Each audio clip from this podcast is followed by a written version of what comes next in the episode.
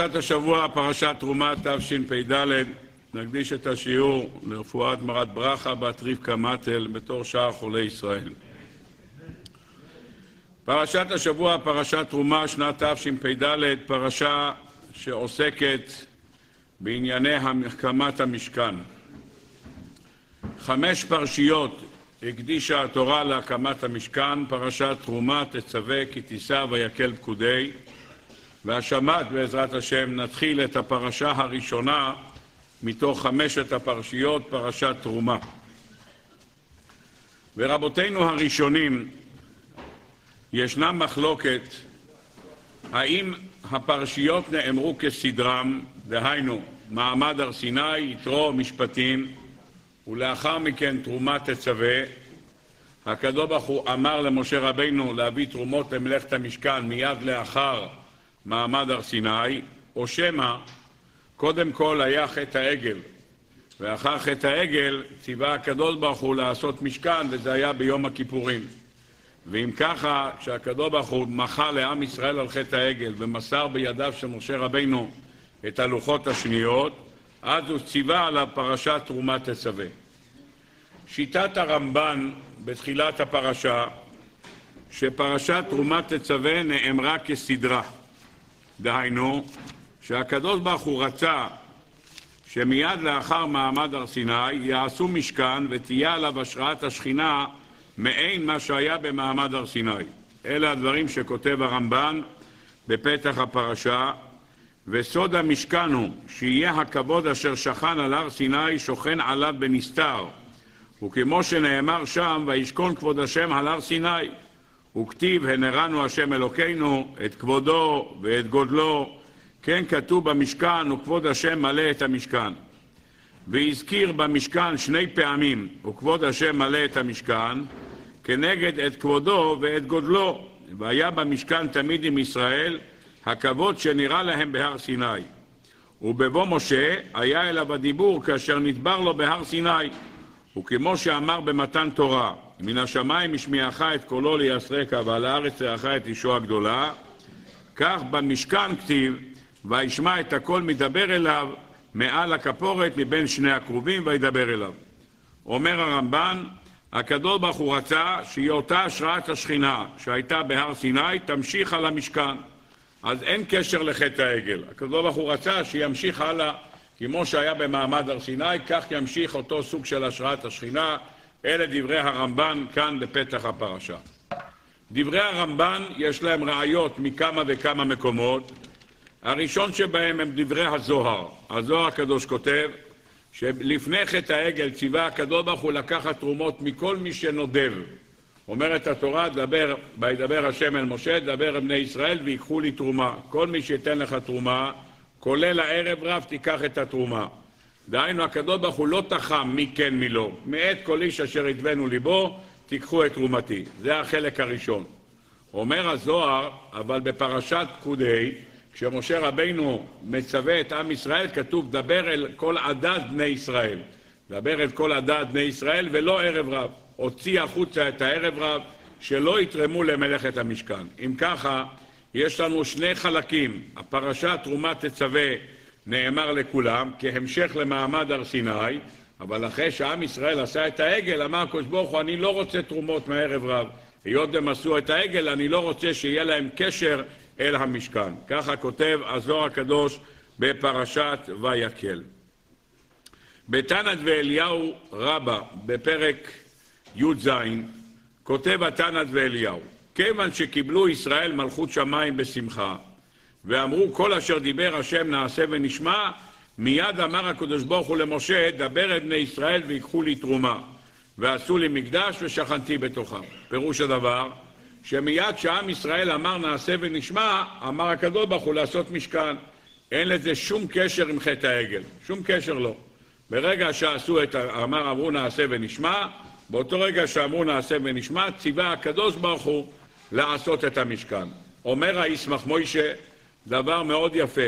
הוא אומר, ידוע לכולם שבשעה שהקדוש ברוך הוא החליט לברוא את העולם, היו מול העיניים שלו שני דברים. בראשית ברא אלוקים בשביל ישראל שנקראו ראשית, ובשביל התורה שנקראת ראשית. אלה שני הדברים שהיו בתכנון לברוא את העולם, היה להם שתי מטרות. בשביל עם ישראל מחד גיסא, ומאידך גיסא יש לו את התורה הקדושה. למעשה זה לא בא לידי ביצוע. התורה באה רק בשנת 2448 לבריאת העולם, למרות שהקדוש ברוך הוא כבר רצה לתת את התורה לדורו של נוח, כך כתוב במדרש. אומר המדרש, אמר הקדוש ברוך הוא לנוח, לך תגיד להם שאני רוצה לתת להם תורה, ואם יקבלו את התורה יכולים להינצל מן המבול, ואמרו לו, הם לא רוצים לקבל תורה. ויאמרו לקל סור ממנו ודעת דרכיך לא חפשנו, כך אומר המדרש. לא רצו לקבל תורה. עם ישראל, הם גם היו בראשית המחשבה, בראשית ברא אלוקים בשביל ישראל שנקראו ראשית. אבל אף על פי שהם היו בראשית המחשבה, לצאת לפועל הם לא יצאו עד מתן תורה. עד מתן תורה שהקדוש ברוך הוא אמר, בני בכורי ישראל, אז עם ישראל נקרא בכורו. אמנם כבר הקדוש ברוך הוא אמר למשה רבינו לומר לפרעה בני בכורי ישראל, אבל אומרת הגמרא, הם נקראו בני בכורי ישראל כשעם ישראל אמר נעשה ונשמע, אז הם קיבלו את התואר בני בכורי ישראל. למעשה, למרות שהתוכנית המקורית הייתה שעם ישראל עבורו נברא העולם, קודם כל באו 70 אומות לפני עם ישראל. קודם כל הגיעו 70 אומות, ורק אחרי 70 אומות הגיע עם ישראל. כן, כמו שאומר הבעל הטורים, ואחרי כן יצא אחיו, אחרי כן כ' ונ' סופית ביחד זה, חמיש, זה 70. כ' זה 20 ונ' זה 50. רק אחרי כן, אחרי שיצאו 70 אומות, יצא אחיו, יצא יעקב אבינו החוצה, שהוא עם ישראל. רק קודם כל היו 70 אומות, ואחרי 70 אומות יצא עם ישראל. יוצא שיש דבר שעלה במחשבה. עלה במחשבה קודם כל עם ישראל, בפועל באו אומות העולם קודם, אבל בתכנון עלה במחשבה היה קודם כל עם ישראל, ורק לאחר מכן הגיע אומות העולם. בפועל יצאו קודם כל אומות העולם, ואחרי זה רק עם ישראל, כמו שרש"י מביא, שיעקב אבינו החזיק בעקב של עשיו, לומר לו, אף על פי שאתה יוצא ראשון, אני ראשון. למה אני ראשון? כי אני נכנסתי לשפורפרת, כך מביא רש"י, משל לשפורפרת, שהכניסו בה שני אבנים. האבן הראשונה שנכנסה, היא יוצאת שנייה. פירוש הדבר, עם ישראל הוא בתכנון היה ראשון, אבל למעשה הוא יצא שני. עשיו שיצא ראשון, הוא נכנס שני. כך אומר רש"י, להסביר את ההחזקה של העקב של עשיו. על פי היסוד הזה, אומר הישמח משה דבר נפלא ביותר. עם ישראל עלה במחשבה קודם. כתוב במדרש, מופיע במדרש רבה פרשה א' או ד', אומר המדרש, כמו שעם ישראל עלו במחשבה קודם, אותו דבר גם בית המקדש עלה במחשבה קודם. הקדוש ברוך הוא חשב, אחד מהשבעה דברים שהקדוש ברוך הוא חשב קודם בריאת העולם, זה הנושא של המקדש והמשכן. אם ככה אומר, יוצא שבעצם אומות העולם שהיו קודם, הם היו צריכים לקבל את המשכן, כי הם היו כאן קודם. אבל אומר, היות והמשכן והמקדש היו במחשבה ביחד עם זה שעם ישראל היה במחשבה, ביחד עם התורה שהייתה במחשבה, אז ברגע שעם ישראל אמר נעשה ונשמע, ברגע שהם אמרו נעשה ונשמע, הפכו להיות אלה שזכאים לקבל את המשכן ואת המקדש. אומר הספר ישמח משה, יש גמרא במסכת עבודה זרה. אומרת הגמרא בעבודה זרה, דף כ"ג, ויקחו לי, אומרת התורה, ויקחו אליך פרה אדומה תמימה. אומרת הגמרא, ויקחו בני ישראל ולא עובדי כוכבים ומזלות. עכו"ם לא ייקחו, רק עם ישראל ייקח, ואין עכו"ם ייקחו. אומר אותו דבר גם כאן, כתוב כאן בפסוק, ויקחו לי תרומה. מה זה מי ייקח תרומה? רק עם ישראל ייקח תרומה ולא אומות העולם. אומר למה? אומר ברגע שעם ישראל אמר נעשה ונשמע, באותו רגע שעם ישראל נעשה ונשמע, הגיע הייעוד של הקדוש ברוך הוא מתחילתו ברגע שהקדוש ברוך הוא רצה שמה? שיהיה משכן, והמשכן יהיה בשביל התורה, והתורה תהיה בשביל ישראל. ברגע שעם ישראל אמר נעשה ונשמע, הם נקראו בניו של הקדוש ברוך הוא, ובאותו רגע שגם נקראו בניו של הקדוש ברוך הוא, זה המעלה שבגלל זה אמר קדוש ברוך הוא, ויקחו לי תרומה רק לאחר אמירת נעשה ונשמע. אלה הדברים שאומר הישמח משה. במדרש רבה מופיע דבר נוסף שמחזק את הקו של הרמב"ן. שאין קשר בין המשכן לבין חטא העגל. לא בגלל חטא העגל אמר הקדוש ברוך הוא לעשות משכן, אלא כהמשך למעמד הר סיני. אומר המדרש בתחילת הפרשה שלנו, אומר המדרש, יש לך מקח שמי שמכרו נמכר עמו. אמר הקדוש ברוך הוא לישראל, מכרתי לכם תורתי, כביכול נמכרתי עמה, שנאמר, ויקחו לי תרומה. אומר הקדוש ברוך הוא, לקחו אותי ביחד עם עם ישראל. ממשיך המדרש ואומר, משל למלך שהייתה לו בת יחידה. משל למלך, מלך, אתם צריכים לדעת, זה לא מה שאנחנו מכירים היום. מלך זה אחד ששולט בכיפה, שולט בכל, על פיו אישה כל דבר. חוץ מזה, המלך הוא האדם עשיר הכי גדול בעולם, וכל מה שהוא אומר כולם כפופים לו, זה הגדולה של המלך. משל למלך שהייתה לו בת יחידה. כמובן שמי שמבין את המשמעות של בת יחידה, היא אמורה לרשת את כל מה שיש למלך, היא היורשת שלו, אם היא תהיה מלכה, היא יורשת שלו. משל למלך שהייתה לו בת יחידה, הוא חיפש לה שידוך, הוא לא יכול להשיא אותה כסתם אדם, הוא צריך להיות מישהו שיהיה ממשפחת אצולה, ממשפחת מלוכה. נו, הגיע אחד שהוא בעצם את מלך, והוא נתן לו את הבת. נו, הבת התחתנה עם אותו מלך. אומרים חז"ל, אחרי החתונה, ביקש המלך החתן ללכת לארצו וליטול את אשתו. הוא אומר, בבקשה, אני רוצה עכשיו לחזור בחזרה לארץ שלי. באתי לפה, התחתנתי, היה חודש שלם של חינגאות, היה שבע ברכות, מסיבות, אני רוצה לחזור הביתה. אמר לו המלך, אמר לו החותן שלו, בתי שנתתי לך יחידיתי, הבת שנתתי לך היא בת יחידה. לפרוש ממנה אינני יכול, אני לא יכול לעזוב אותה. לומר לך אל תתלנה, גם אינני יכול. הרי ידעתי שאם אתה מתחתן איתה, אתה לוקח אותה, אתה לא תישאר פה, אתה יש לך מלוכה במקום שלך, לפי שהיא אשתך.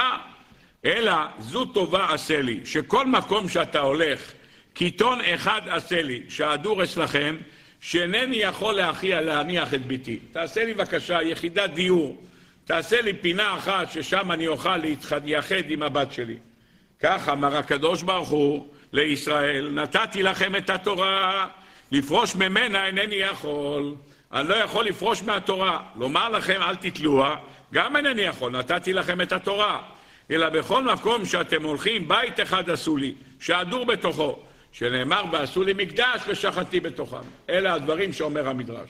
פירוש הדבר שהקדוש ברוך הוא אומר, תיקח את הלוחות שאני הולך לתת למשה רבינו, והלוחות האלה תשים אותה בתוך קיתון אחד, בתוך בית. אני אהיה שמה, אני תמיד אוכל להיות, התורה תהיה שלכם.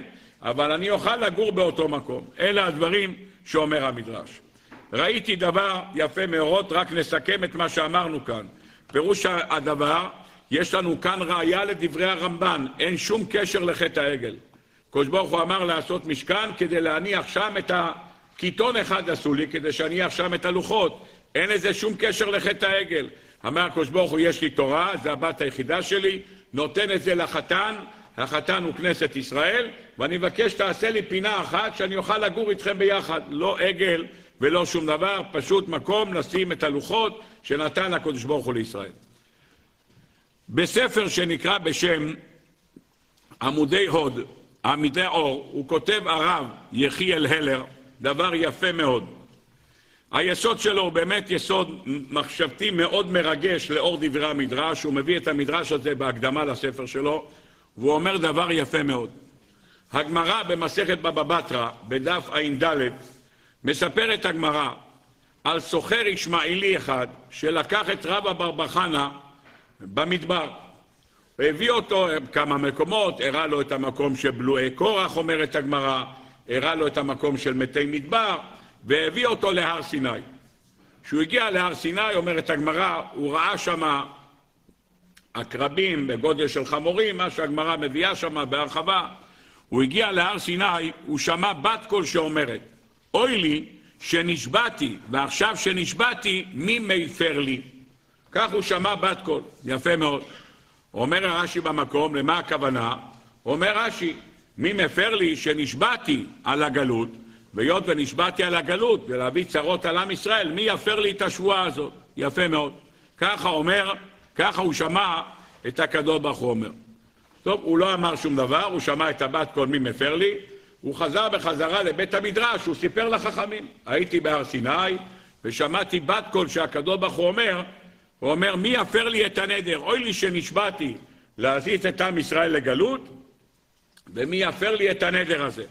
אמרו לו החכמים, היית צריך לומר לו, מופר לך, מופר לך, מופר לך. הוא שאל מי מפר לי, היית צריך לומר, הנה אני עכשיו מפר לך את הנדר, מפר לך את השבועה, למה לא אמרת לו? טוב, אומרת הגמרא, הוא בכלל לא חשב על זה, הוא חשב שזה משהו שייך למבול, לא ניכנס כרגע, אבל זה מה ששאלו אותו. טוב, תוספות במקום שואל למה הקדוש ברוך הוא לא הפר בעצמו את השבועה, כך שואל תוספות. אבל התוספות יום טוב שואל שאלה מאוד יפה.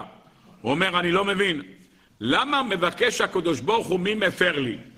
הרי תלמיד חכם שמתיר נדר, הוא מפר שבועה, מה, לא כתוב, מה הוא אומר? הוא אומר מותר לך, מותר לך, מותר לך. אם הוא לא אומר מותר לך, אלא אומר מופר לך, הנדר לא מופר. למה? כי הנוסח צריך לומר מותר לך, מותר לך, לא מופר לך. מי, או מי מפר נדר? מפר נדר בעל או אבא. אבא מפר נדרי ביתו, ובעל מפר נדרי אשתו. אז הוא אומר, מה הקדוש ברוך הוא אומר? מי מפר לי? ועוד לא רק שהקדוש ברוך הוא אומר מי מפר לי, אמרו לו החכמים, למה לא אמרת מופר לך, מופר לך? הוא אומר, מה צריך לומר מופר לך, מופר לך? מה צריך לומר? מותר לך, מותר לך, לא מופר לך, מופר לך. ככה שואל התוספות יום טוב. אומר הרב הלר בספר שלו דבר נפלא ביותר. קראנו עכשיו בדברי המדרש שהקדוש ברוך הוא אומר, ביתי שנתתי לך יחידיתי. זאת אומרת שכנסת ישראל, שנקראת החתן של התורה, אז היא, כנסת ישראל היא הבעל של התורה הקדושה. זה מה שקראנו במדרש. אני חוזר על המדרש. משל למלך שהייתה לו בת יחידה. הייתה לו בת יחידה וחיפש להשיא אותה, חיפש מישהו להשיא אותה, מי משיא אותה? מצא חתן שחיתן אותה ביחד.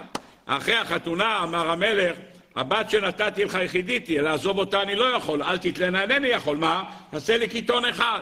אז מי זה הבת היחידה? זה התורה הקדושה. מי זה החתן? כנסת ישראל, זה החתן. יפה מאוד. אם ככה אומר הרב הלר דבר נפלא ביותר. אומר בוא ותראה. כשהקדוש ברוך הוא גוזר, על מה הוא גוזר? הוא מסתכל באורייתא וברא עלמא. הוא מסתכל מה כתוב בתורה כאשר עם ישראל עושה כאלה וכאלה מעשים, ועל פי זה הוא מעניש אותם, מוציא אותם לגלות, כי מה שכתוב, והשימותי את מקדשכם, ותצאו לגדות, הקדוש ברוך הוא הכל כתוב בתורה. אז גם כשהקדוש ברוך הוא נשבע, הוא נשבע בתורה הקדושה. אם התורה היא האישה של כנסת ישראל, אז מי מפר את זה? הבעל. מי זה הבעל? אומר הרב הלר, דבר, הרב יחיאל הלר, דבר נפלא ביותר. הוא אומר, יש אחד שהוא תלמיד חכם שדבוק בתורה באופן מוחלט. הוא נקרא בעל. יש כאלה שהם תלמידי חכמים עדיין לא מופלגים. הם נחשבים רק ארוס. ארוס. לא בעל, אלא מה שנקרא מאורסה, החלק של ארוס. הוא אומר, בבעל הבעל מפר לבד, בארוס מפר הארוס ביחד עם האבא. כך כתוב. כאשר הבעל נשוי, אז הבעל מפר נדר אשתו. כאשר הוא מאורס, האבא ביחד עם הארוס, שניהם מפרים את הנדר. אז הוא אומר לו, זה מה שאמרו לו החכמים. אמר הקדוש ברוך הוא, מי יפר לי את הנדר? מי יפר לי את הנדר? הוא אומר, במקרה הזה זה התורה הקדושה, שהתורה הקדושה, מה היא? היא האישה של כנסת ישראל. היות וגזרתי עליה ונשבעתי מכוח התורה הקדושה, אז מי יכול להפר לי? רק הבעל. מי זה הבעל? זה תלמיד חכם שנמצא בסדר גודל שהוא בעל. אמרו לו החכמים לרב אבא חנא, למה לא הפרת את הנדר? אתה יש לך דין של בעל, כי אתה תלמיד חכם מופלג, יכלת להפר את הנדר. ואם לא, הוא אומר, גם אם לא, אולי היה לך דין של אבא, ביחד עם הקדוש ברוך הוא, אולי היה שעת כושר, ויכלת להפר את הנדר. אלה הדברים שאומר הרב בעמודי אור בהקדמה לספר שלו. למדנו את המשמעות שהקדוש ברוך הוא מבקש מי יפר לי את הנדר, פירוש הדבר שכנסת ישראל היא נחשבת הבעל של התורה הקדושה. זה מה שכתוב כאן, אז זה לא סתם משל שמביא כאן רש, מביאים כאן חז"ל. משל למלך שהייתה לו בת יחידה ובא החתן ולקח. הבת היחידה הזאת זה, זה התורה הקדושה והבעל זה כנסת ישראל והתלמידי חכמים שלומדים את התורה ונחשבים בעלים של התורה הם יכולים להפר את הנדר ולכן אמר הקדוש ברוך הוא מי מפר לי את הנדר עד כאן הדברים של הספר עמודי אור בסייעתא דשמיא. אם אלה הדברים עוד שלב אחד בסייעתא דשמיא. רבי שלמה קלוגר שואל שאלה למה דווקא מתי שעם ישראל אמר נעשה ונשמע אז אמר הקדוש ברוך הוא ויקחו לי תרומה. כך אומר, כך מופיע בתנת ואליהו, פרק י"ז. למה רק לאחר האמירה שנעשה ונשמע, אמר הקדוש ברוך הוא ויקחו לי תרומה? אומר הרב קלוגר דבר נפלא ביותר. למה הקדוש ברוך הוא נתן את התורה לעם ישראל ולא השאיר את התורה אצלו? כתוב בחז"ל הקדושים בגמרא בשבת דף פ"ח שמלאכי השרת שמשה רבינו עלה למרום לקבל את התורה אמרו מלאכי השרת מה עושה כאן אדם? מה אמר? מה עושה כאן ילוד אישה? מה אמר הקדוש ברוך הוא? לקבל את התורה בא, בא לקבל את התורה. מה הם אמרו לו? ריבונו של עולם, חמודה גנוזה שגנוזה אצלך, תתקע"ד דורות לפני בריאת העולם, אתה עומד לתנא לבשר ודם? זה אתה הולך לתת לבשר ודם? תנא אותך לשמיים, תשאיר את התורה פה. מה אמר הקדוש ברוך הוא למשה רבינו? השב להם תשובה. ומשה רבינו שואל אותם, תגידו, כתוב, לא יהיה לך אלוהים אחרים על פניי. יש לכם שם למעלה משהו אחר? לא. כתוב, לא תישא את שם השם אלוקיך לשווא. אתם עושים משא ומתן שאתם צריכים להישבע? לא. כתוב בתורה, לשמור את השבת. אתם עובדים שישה ימים ונחים בשבת? לא. כבד תביא חתימך. יש לכם הורים? גם לא. לא תרצח, לא תנף, לא תגנוב. יש לכם יצר הרע? לא. אז מה אתם רוצים? מיד כולם הודו לו, ומיד נתנו למשה רבינו מתנות וכולי, שביט השבי וכולי. יוצא שלמעשה מלאכי השרת טענו שהתורה תינתן אצלהם, תישאר אצלהם. אז למה הקדוש ברוך הוא, למה הקדוש ברוך הוא נענה לתת את זה לבני אדם? כי משה רבינו אמר, רבותיי, יש לכם יצר הרע? לא, לנו יש יצר הרע. אם לנו יש יצר הרע, בראתי יצר הרע, בראתי לו תורת תבלין. התורה היא כנגד זה, אלה הדברים שכתוב כאן. אז לכן אנחנו חייבים תורה כדי להתגבר על היצר הרע. אומר רב שלמה קלוגר, למלאכים אין יצר הרע, אין להם יצר הרע. אומר אם ככה בוא תראה דבר מעניין מאוד, אומרת הגמרא במסכת שבס, ברגע שעם ישראל אמר נעשה ונשמע, נתנו להם שני כתרים, אחד כנגד נעשה ואחד כנגד נשמע. באו מלאכי השרת ונתנו להם שתי כתרים. משמע מכאן, שאם הם לא היו אומרים נעשה ונשמע, אלא היו אומרים נשמע ונעשה, לא היו נותנים להם את הכתרים. למה הם קיבלו את הכתרים? רק בגלל שהם אמרו נעשה ונשמע. שואל רב שלמה קלוגר, למה זה נתן? הרי אמרת מה? אמרת שעם ישראל מגיע להם התורה רק בגלל שמה? שיש להם יצר הרע. אז למה צריך את הנעשה ונשמע כדי שייתנו להם את הכתרים? אומר רב שלמה קלוגר רעיון מאוד יפה. בואו תראו את הרעיון שלו. אומר הרב, דבר נפלא ביותר. ברגע שעם ישראל אמר נעשה ונשמע, אוטומט הוא התרומם לדרגה של מלאכים. למה הוא התרומם לדרגה של מלאכים? כי הקדוש ברוך הוא אמר, מי גילה רז זה לבניי, שמלאכי השרת משתמשים בו. למה? מלאכי השרת, מה כתוב בפסוק? עושי דברו, לשמוע בכל דברו. קודם נעשה ואחר כך נשמע. ברגע שעם ישראל אמר נעשה ונשמע, שאל הקדוש ברוך הוא, מי גילה רע זה לבניי, שמלאכי השרת משתמשים בו? אז התרוממנו ברגע אחד לדרגה של מלאכים. חוץ מזה שהתארגנו לתרומת מלאכים, יש לנו מעלה נוספת. מה המעלה הנוספת שיש לנו? שיש לנו יצר הרע, ואנחנו על ידי התורה מתגברים על היצר הרע, מה שאין למלאכי השרת. אומר הרב קלוגר דבר נפלא. כתוב בחז"ל הקדושים שמלאכי השרת אמרו לקדוש ברוך הוא, מה? אתה משרה את שכינתך למטה? שם אתה משרה את שכינתך? ראוי לך להשרות את שכינתך בעליונים, לא בתחתונים. אז זה מה טענו מלאכי השרת, תשאיר את התורה כאן, אל ת... תישאר את המשכן כאן, אל תוריד אותו בבקשה למטה, תשאיר את המשכן כאן במקום הזה. אומר רב שלמה קלוגר, כל הטענה שלהם הייתה נכונה כשהם מלאכים ואנחנו בני אדם. אם אנחנו בני אדם ויש לנו יצרים, אז אנחנו מה? צריכים לשים פה את המשכן למטה, מספיק לנו התורה. אבל באותו רגע שהתרוממנו לדרגה של מלאכים כי אמרנו נעשה ונשמע, אמר הקדוש ברוך הוא, עכשיו יש לי לסתום את טענותיהם של מלאכי השרת, שאמרו מה? תשאיר פה את המשכן ולא למטה. אומר הקדוש ברוך הוא, למה צריך לעשות פה משכן? כי יש מלאכים? יש לי מלאכים גם למטה. למה יש לי מלאכים למטה? כי הם אמרו, נעשה ונשמע. ברגע שהם אמרו נעשה ונשמע, התרוממו לדרגת מלאכים. אם יתרגו לדרגת מלאכים, אז אני יכול לעשות את המשכן ביניהם. לכן הוא אומר, ברגע שעם ישראל אמרו נעשה ונשמע, התרוממו לדרגת מלאכים, ואז יש להם שתי מעלות. גם התרוממו לדרגת מלאך, ודבר נוסף, גם יש להם יצר הרע. לכן נתן להם שתי כתרים, כתר אחד כנגד שהתרוממו לדרגת מלאך, וכתר נוסף על מה שהתרוממו ויכולים להתגבר על היצר הרע. עד כאן הדברים של רבי שלמה קלוגר, דבר נפלא ביותר. טוב, אבל ישנה עוד שיטה. חוץ משיטת הרמב"ן, שאומר שמעמד הר סיני בפרשת תרומה בהמשך אחד, כמו שאומר המדרש, כיוון שאמרו ישראל נעשה ונשמע, מיד אמר הקדוש ברוך הוא ויקחו לי תרומה, ישנה דעה נוספת. והדעה הנוספת היא שיטתו של רש"י. כותב רש"י, אומר רש"י הקדוש דע, אין מוקדם ומאוחר בתורה. אומר רש"י, מעשה העגל קודם לציווי המשכן ימים רבים. מעשה העגל קרה ב-17 בתמוז. הציווי על עשיית המשכן, דבר את בני ישראל ויקחו לי תרומה, נאמר רק למחרת יום הכיפורים. אז מה פתאום זה נכתב כאן, פרשת תרומת תצווה? אומר רש"י, אין מוקדם ומאוחר בתורה, אין דבר כזה. למה? שהרי ב-17 בתמוז נשתברו הלוחות, וביום הכיפורים נתרצה הקדוש לישראל, ולמחרת התחילו בנדבת המשכן, והוקם באחד בניסן. אומר רש"י, זה לא כסדרו. נכון, קודם כל צריך להיות פרשת כי תישא, חטא העגל, ואחרי זה תרומת תצווה.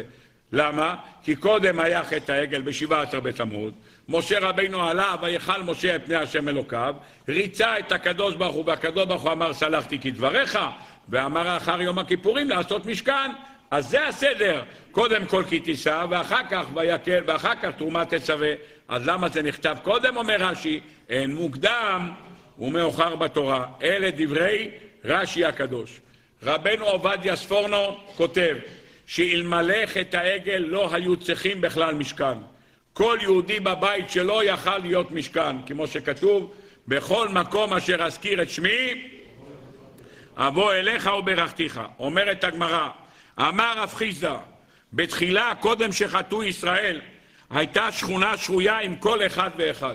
לפני שעם ישראל חטא, השכינה שרתה על עם ישראל עם כל אחד ואחד. שנאמר, כי השם אלוקיך מתהלך בקרב מחניך. אומר רש"י, עם כל אחד ואחד בביתו, כי זה התכלית, ועשו לי מקדש ושכנתי בתוכם.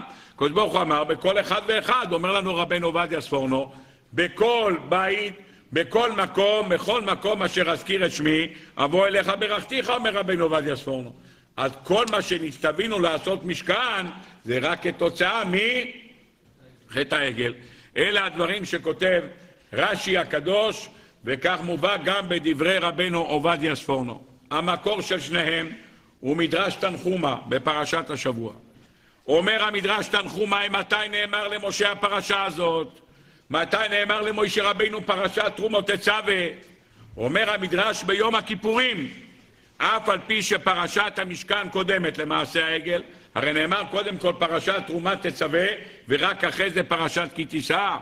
אמר רבי יהודה ברבי שלום, אין מוקדם ומאוחר בתורה, שנאמר, נאו מעגלותיה לא תדע, מטולטלות הם שביליה של תורה ופרשיותיה. הווי, ביום הכיפורים נאמר למשה, ועשו לי מקדש. אתה מוצא שביום הכיפורים נתכפר להם, ובו ביום אמר הקדוש ברוך הוא, ועשו לי מקדש, ושכנתי בתוכם, כדי שידעו כל האומות שנתכפר להם מעשה העגל. ולכן נקרא משכן העדות, שהוא עדות לכל באי עולם, שהקדוש ברוך הוא שוכן במקדשכם. אומר גם המדרש תנחומה, מכאן מקורו של רש"י ורבנו עובדיה ספורנו, שהקדוש ברוך הוא יתברך שמו, בעצם הציווי שניתן, ניתן רק לאחר חטא העגל ביום הכיפורים. אה, למה נכתב קודם? אין מוקדם ומאוחר בתורה, זה השורש לעניין הזה. טוב, ממשיך המדרש ואומר ראיה נוספת. אומר הקדוש ברוך הוא, יבוא זהב שבמשכן ויכפר על הזהב שנעשה בו בעגל. מה פירוש הדבר? יבוא זהב שבמשכן ויכפר. למה הקדוש ברוך הוא פתח בזהב תחילה? יבוא הזהב שבמשכן ויכפר על הזהב של העגל. אומר מור אהרון הכהן, למי זהב אביהו ונעשה עגל. יבוא הזהב שבמשכן ויכפר על הזהב של העגל. אומר המדרש שכתוב בו, ויתפרקו העם את כל עזמי הזהב, ולכן מתכפר בזהב. וזאת התרומה אשר תיקחו מאיתם, זהב, הכסף ונחושת. אמר הקדוש ברוך הוא, כי ארוכה לך, וממכותייך ארפאך. אז יש לנו כאן ראיה שהזהב שהביאו לתרומות המשכן, הזהב הזה היווה כפרה על הזהב שעשו לעגל. ראיה נוספת שיש לנו, מביאים רבותינו, דבר נפלא. כתוב בירושלמי בשקלים, על הפסוק ועשית כפורת זהב, אומר המדרש, יבוא, אומר הירושלמי, יבוא זהב של כפורת ויכפר על הזהב של העגל. אתה מוצא שמה? שהזהב של, של הכפורת הוא מכפר. למה הזהב של הכפורת? יש על זה כמה וכמה הסברים. אומרת התורה לכמה, לפרק כ"ט, וזה הדבר אשר תעשה להם, לקח פר אחד וחנוכת המזבח צריך לקחת פר, אומר רש"י, לכפר על חטא העגל. יוצא שהכפרה באה כתוצאה מחטא העגל. ממשיכים רבותינו להביא ראיה. יש לנו תרומה להביא מחצית השקל. מה זה מחצית השקל? מהמחצית השקל עשו את האדנים למשכן.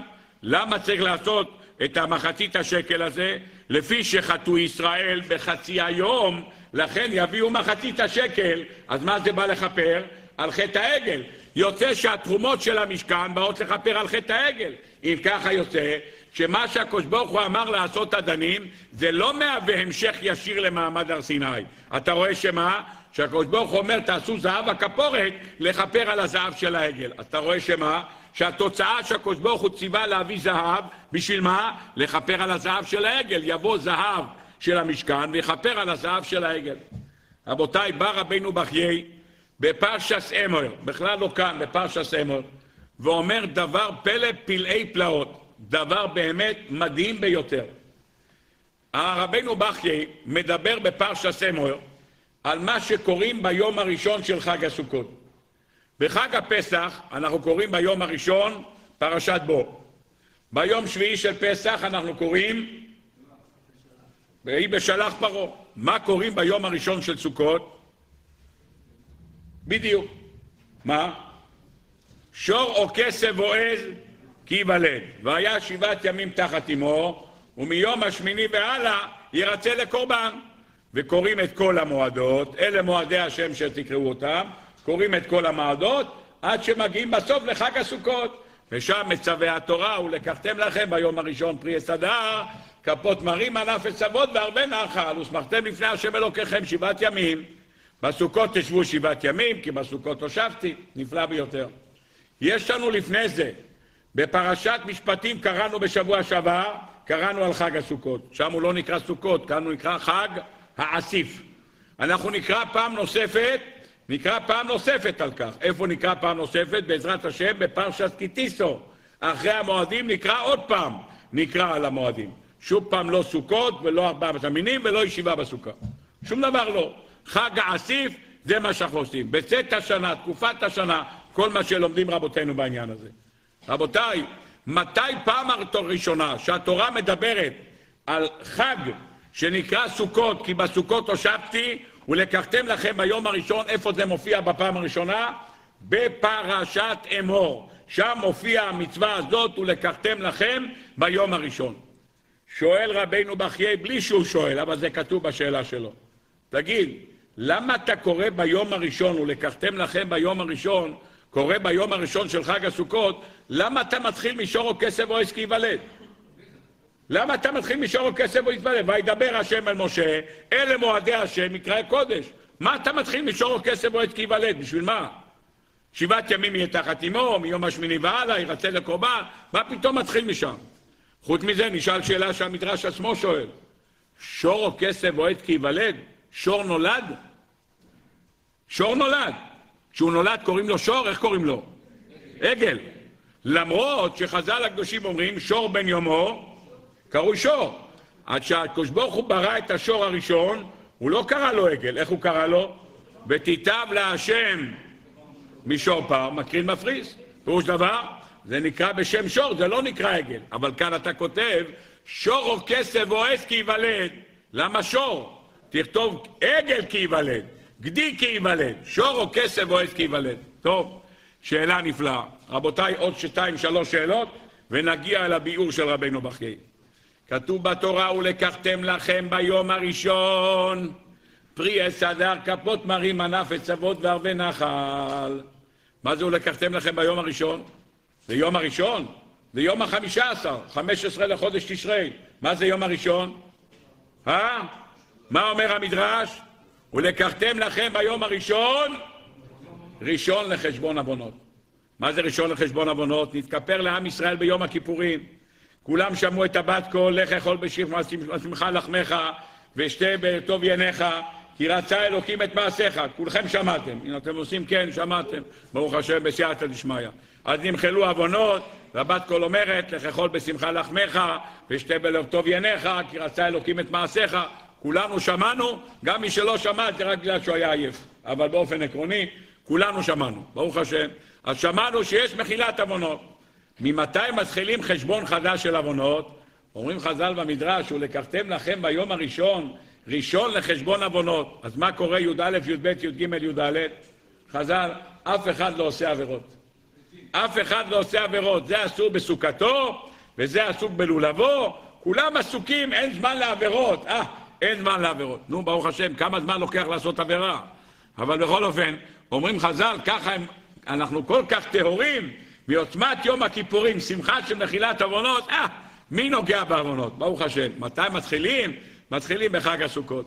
קראתי לא מזמן, אני חושב זה עלייה על, ה, על השגסריה, אני חושב ככה, שהשגסריה היה חולה מאוד. היה חולה מאוד, המומחים פעם לענייני קביעת הפטירה לא היה רופאים. היו מביאים חבר'ה קדישי, היו שמים נוצה, היו בודקים אם יוצא לו אוויר או לא, זה באמצעות נוצה, ככה בדקו. לא היה אק"ג ובודקים, אז לא היה מכשירים, היו מסתכלים באמצעות נוצה, מי חי מי מת. המומחים לענייני יציאת נשמה, זה היו החבר'ה קדישי, הם באו, היו אומרים למשפחה, זה עניין של שעתיים-שלוש, זה עדיין לא גסיסה, יודעים, יש אנשים שמתמחים בענף הזה. טוב, יפה מאוד. בקיצור, השגסרי היה חולה, והיה, הכביד עליו חוליו, ונשם נשימות קשות מאוד, הביאו את החבר'ה קדישא, אמרו כן, כן, זה כבר שעות ספורות. טוב, הוא היה עם עיניים פקוחות ולמד, ישב ולמד, ישב ולמד, לא כתוב מה הוא למד. אחד מהחבר'ה קדישא הביא לו ספר של מעבר יבוק. אתם יודעים מה זה ספר מעבר יבוק? זה ספר ששם יש וידויים, מה סילוק נשמה, כל מיני דברים יש שם, מה אדם צריך לדעת לפני שהוא מסתלק, להגיד וידוי, יהיה מיתתי כפרתי, יש נוסח שלם שאומרים. זה עוד יש מעבר יבוק, יש היום כמדומני גם בספר גשר החיים, יש הרבה ספרים שמביאים את הדברים האלה. טוב, נפלא ביותר. אז אחד מהחבר'ה קדישא הגיש לו את הספר הזה, מעבר יבוק, ואמר לו, בבקשה, כבוד הרב. הוא הסתכל מה הספר, ראה מה זה, הוא אמר, קח את זה, קח את זה, והמשיך ללמוד. טוב, הוא ראה שהחולי מכביד עוד יותר, אז הוא אמר, עוד, זה יכול להיות עוד חצי שעה, הוא איננו, שיגיד אה, מה שיש להגיד, יהיה מיתתי כפרתי, סליחה, מחילה. הוא לוקח, הוא זורק לו את הספר, מזוכה את הספר, אומר, תן ללמוד. ממשיך ללמוד גמרא, ממשיך ללמוד גמרא. ואז הוא מסתכל, אומר, כבוד הרב, אולי תגיד. אומר, מה אומר? אתה אומר כשיש לך עבירות, הוא אומר. לא היה לי זמן לעשות עבירות. אני לא אומר שום דבר, אין לי זמן לעשות עבירות. מרגע שאני מכיר את עצמי, אני כל הזמן לומד. אין לי זמן לעשות עבירות, תן לי ללמוד. בתורת יוסף. אה, אתם מסוגלים להבין דבר כזה? אין לי זמן לעשות עבירות. מים שאני מכיר את עצמי, לא היה לי זמן, כל היום למדתי. בן תורת יוסף. השבוע נפטר הרב צוקר, זכר צדיק לברכה. היה גר, גאון הגאונים. זה אחד שלא פסיק פומה מגירסה כל היום כולו, לא הפסיק ללמוד. זה מה שהוא אמר, פירוש דבר, אנשים שכל היום עוסקים, אומר, אני אין לי זמן לעשות עבירות. טוב, רבותיי, ולקחתם לכם ביום הראשון, מה זה ביום הראשון? ראשון לחשבון עוונות, רק אז מתחילים לחשב. למה? ארבעה ימים אין לנו זמן לעשות עבירות, כולם עסוקים. עד כאן דברי המדרש. בא רבנו בכיה ואומר, בוא, בוא, בוא, אני רוצה להראות לך משהו חדש. רבותיי, האדם הראשון חטא ביום הראשון שהוא נברא. מתי נברא האדם הראשון? מתי הוא נברא? יום שישי. מה התאריך היה? א' בחודש תשרי, נכון? מה עשה האדם הראשון? בשעה שביעית נפח בו נשמה. בשמינית הכניסו לגן עדן. בתשיעית ציווה עליו לא לאכול מעץ הדת, בעשירית צרח. מה הוא אכל? מה האדם הראשון אכל? אה? אומרת הגמרא ברכות מ', סנהדרין עין, מה הוא אכל? אחד אומר חיטה, אחד אומר תאנה, אחד אומר גפן. יופי, שלוש דעות יש לנו. חיטה, חיטה, תאנה, גפן. זה מה שאומרת הגמרא, ברכות מ', סנהדרין עין. יפה. מופיע במדרש רבה, בפרק כמדומני, מדרש רבה, פרשת ט"ו, אומר המדרש, רבי אבא דעכו אמר, מה הוא אמר? אתרוג היה. אתרוג היה. כך הוא אומר. אז יש לך דעה רביעית. אומר רבינו בחיי, אני הולך עם הקו שזה אתרוג. אתרוג, ככה אני אוכל. אומר רבינו בחיי, אם ככה בואו נראה דבר נפלא. אומר הקדוש ברוך הוא, לקחתם לכם ביום הראשון. אתם יודעים מה קרה ביום הראשון? לא הכוונה ליום הראשון של סוכות. למה הכוונה ביום הראשון? לחטא שקרה ביום הראשון של הבריאה. מה קרה ביום הראשון של הבריאה? אכל אדם הראשון מה? מעץ הדעת. מה היה עץ הדעת? אתרוג. ולקחתם לכם, בגלל מה שקרה ביום הראשון לבריאה, מה קרה? האדם הראשון אכל מעץ הדעת. ומה היה עץ הדעת? אתרוג. ולקחתם לכם, בגלל מה שקרה ביום הראשון, ולקחתם לכם פרי עץ הדר, כדי לקחת את האתרוג ולכפר על מה שאכל אדם הראשון, אתרוג. אפשר לעשות דבר כזה?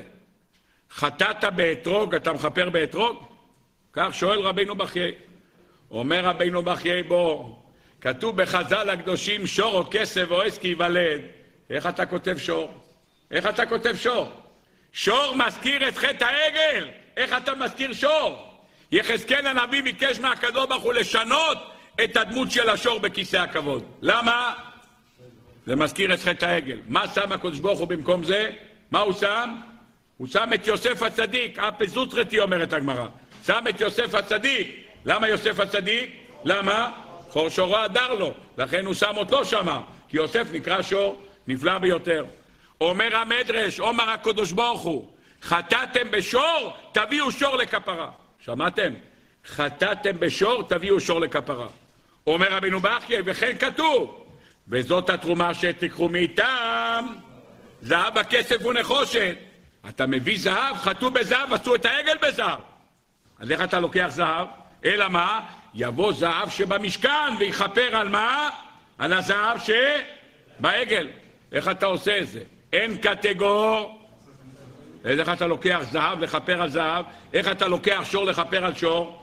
זה רבינו בכי לא שואל, אבל התשובה פשוטה. לא בכל מקום אומרים אין קטגור נעשה סנגור. כשהגמרא שואלת למה לא תוקעים בשופר של פרה, למה אומרת הגמרא?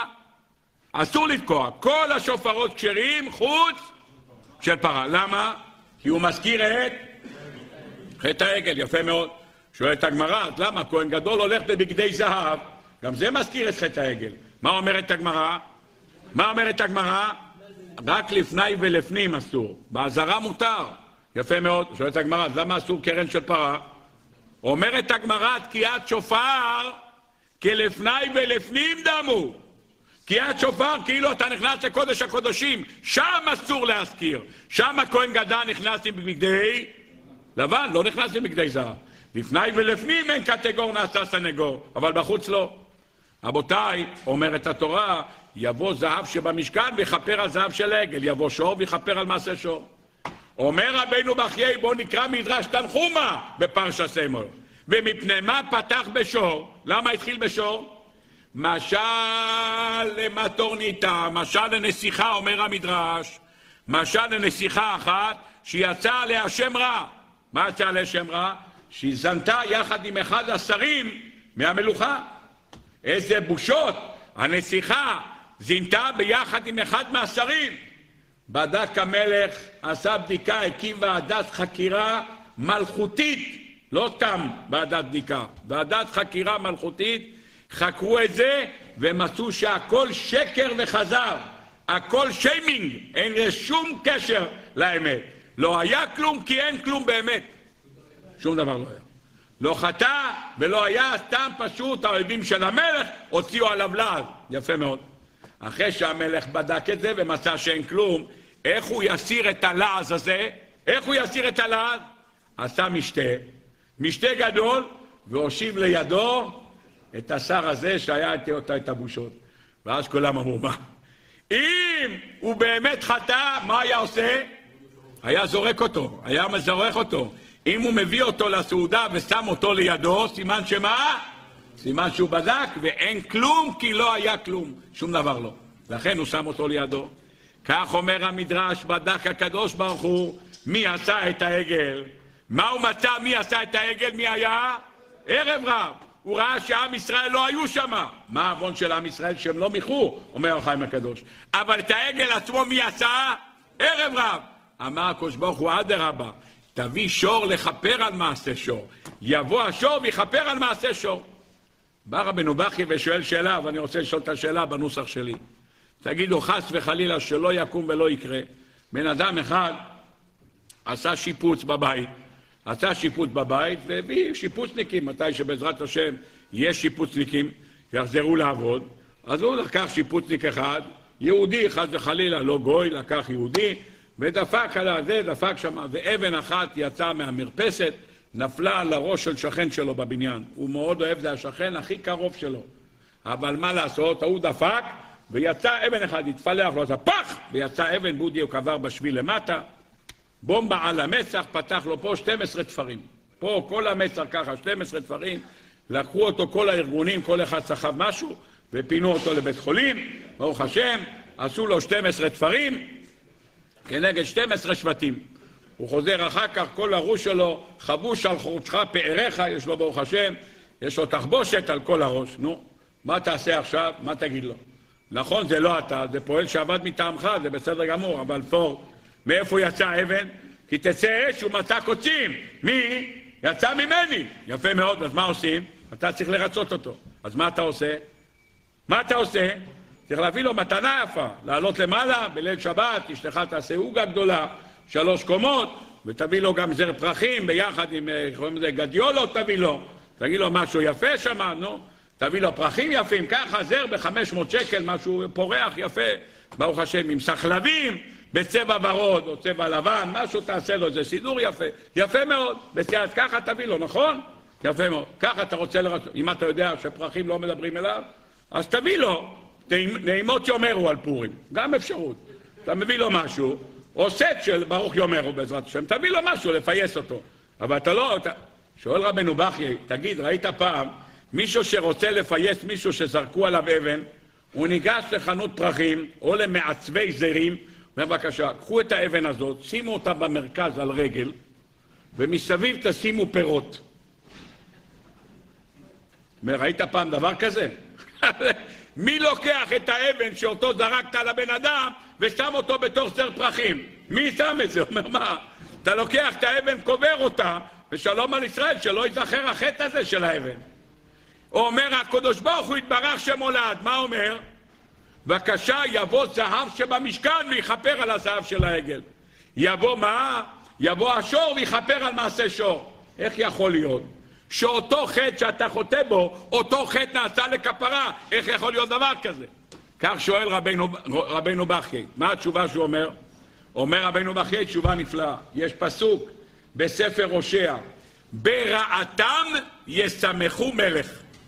מה זה ברעתם ישמחו מלך? בן אדם, אתה לא יכול לקחת אבן ולתת לו אבן מתנה. אתה לא יכול. מה אתה כן יכול לתת לו מתנה? מה? אתה לא יכול, אתה צריך להביא לו מתנה אחרת, לא את האבן. אצל הקדוש ברוך הוא, ברעתם, בדבר שבו חטאו, בו התכפרו. וממכותייך, אומר הפסוק, ארפאך. מאותו עצמה, ממכה עצמה מתקן רתיעה. תביא לי בקשה את מה? תביא לי בבקשה את אותו אבן, תביא לי בבקשה את אותו זהב, תביא לי בבקשה את אותו שור, הוא בא לכפר. אומר רבנו בחיי, עכשיו תבין טוב מאוד, למאן דאמר חטא אדם הראשון היה באתרוג, אמר הקדוש ברוך הוא, ולקחתם לכם ביום הראשון, אתם זוכרים מה היה ביום הראשון?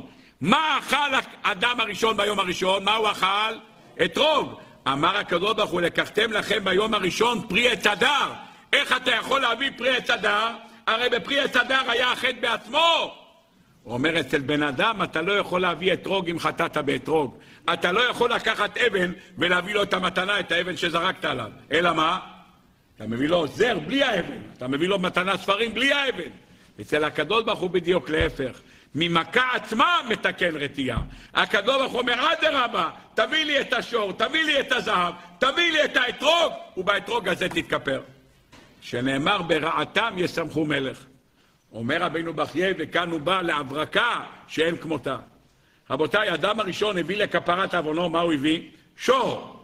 מה הוא הביא? ותיטב להשם מישור פער, מקרין מפריס. האדם הראשון הביא לקורבנו ביום ראשון שלאחר השבת, אחר יום שישי שהוא חטא, בשבת הקדוש ברוך הוא לא העניש אותו, כי השבת ביקשה שלא יענישו אותו בשבת. הקדוש ברוך אמר לו, ביום אוכלך ממנו מות תמות, אמר, בבקשה ריבונו שם, לא בשבת. חטא בשישי, תעניש אותו בשישי, תעניש אותו ב... לא בשבת. והקדוש ברוך הוא דחה את העונש לאחר השבת. פתח אדם הראשון ואמר, מזמור שיר ליום השבת, תודה רבה לך שבת, שהגנת עליי. ביום ראשון הביא הקדוש, הביא האדם הראשון מתנה. מה הביא? ותיטב להשם משורפר, מקרין מפריס. שור בעל קרן אחת הייתה במצחו. זה השור הזה. למה? כותב רבינו בחייה, לפי שחטא במעשה וחטא במחשבה, לכן הביא שור בעל קרן אחת, גם כנגד המחשבה וגם כנגד המעשה. רבותיי, הקדוש ברוך הוא פותח בשור כקורבן הראשון, נכון או לא? שור או כסף או עת כי ייוולד, מה אומר המדרש? פתח בשור, למה פתח בשור? למה? למה פתח בשור להורות שמה? שעם ישראל אומר הקדוש ברוך הוא תביאו שור, חטאתם בשור, תביאו שור. פתח בזהב בפרשה שלנו, למה? חטאתם בזהב, תביא זהב. פתח באתרוג, ולקחתם לכם ביום הראשון, למה? לפי שבאתרוג חטא, באתרוג התכפר. אומרת התורה בפרשת וזאת הברכה, רבותיי, תראו ראיה פצצה של רבנו בכי. מה מברך משה רבנו את יוסף הצדיק? בכור שורו, בכור שורו. מזה שאתה מתחיל משור או כסף או עץ כי ייוולד, מזה אתה לוקח פרי עץ אדר לכפר על מעשה פרי עץ אדר. בכור שורו, אדר לו. מזה שאתה שם בכור שורו בהתחלה, שור או כסף או עץ כי ייוולד, מזה הדר לו, אתה מבין שאפשר להביא, ולקחתם לכם פרי עץ הדר, לכפר על החטא של האכילה מעץ הדעת, כך כותב רבנו בחיי, דבר נפלא ביותר. טוב, אני רואה שאתם עייפים, אחרת הייתם צריכים לרקוד עכשיו, אבל טוב, נשאיר את זה. אחרי כזה רעיון של רבנו בחיי, רבותיי, רק נבואה מורידה כזה דבר. טוב, בא הרב אברבנאל, ואותו דבר המסקי לדוד, ואומרים רבותיי, אין מחלוקת לא בין רש"י ולא בין רמב"ן לא בן זוהר, לא בתנת ואליהו ולא מדרש רבה, כולם עושה שלום ממרומיו, הוא יעשה שלום עלינו ועל כל ישראל. אין שום מחלוקת. אומר הספר, מסקי לדוד, בוא תראה מה קרה פה, דבר נפלא ביותר. אומר המסקי לדוד, אני אתן לך ציטוט מדויק מה קרה. משה רבינו עלה למרום למחרת היום שבו היה מעמד הר סיני. עלה למרום, הראה לו הקדוש ברוך הוא את משכן של מעלה. יש למעלה משכן, מקדש השם כוננו ידיך, אומרים חז"ל, כמו שיש משכן למטה, יש משכן למעלה, כמו שיש מקדש למטה, יש מקדש למעלה. לקח הקדוש ברוך הוא את משה רבינו והראה לו בקשה, הנה המנורה של מעלה, הנה בקשה מזבח של מעלה, הנה מזבח הנחושת של מעלה, הנה ארון הברית של מזבח של מעלה, בקשה, הנה המשכן של מעלה. הראה לו את הארון ואת הכרובים, והראה לו את המנוירו, והראה לו את המזבח, מה שכתוב בגמרא, במסכת מנוחת, מה מקריבים על המזבח של מעלה. משה רבינו קרא את כל הכלים למעלה. אומרת התורה, והקמות את המשכן כמשפטו, אשר הורית בהר. מה זה אשר הורית בהר? כשמשה רבינו עלה למעלה, הראה לו הקדוש ברוך הוא את הכל. אומר המסקי לדוד, אומר אברבנאל, הקדוש ברוך הוא הראה למוישה רבינו מקדש של מעלה. מתי זה היה? בארבעים יום הראשונים שמשה רבינו בא לקבל את התורה, הקדוש ברוך הוא הוציא את הלוחות מאיזה מקום. איפה היה הלוחות מונחות? הלוחות, איך אמרו המלאכים? ריבונו של עולם, חמודה גנוזה שגנוזה אצלך תתקע"ד דורות לפני בריאת העולם. אתה עומד ניתנה לבשר ודם? איפה היו הלוחות? איפה היו הלוחות? איפה? במקדש של מעלה. במקדש של מעלה איפה? בארון. יש ארון למעלה, שם היה מונח. אומר הקדוש ברוך הוא בבקשה, אני נותן לך, מוציא את הלוחות מהארון, נותן אותם למוישה רבנו, אומר בבקשה תוריד אותם למטה. מוישה רבנו ראה הכל למעלה, אמר הקדוש ברוך הוא ראית? אתה יורד למטה עם הלוחות, אתה עושה העתק הדבק למה שראית. איך עושים?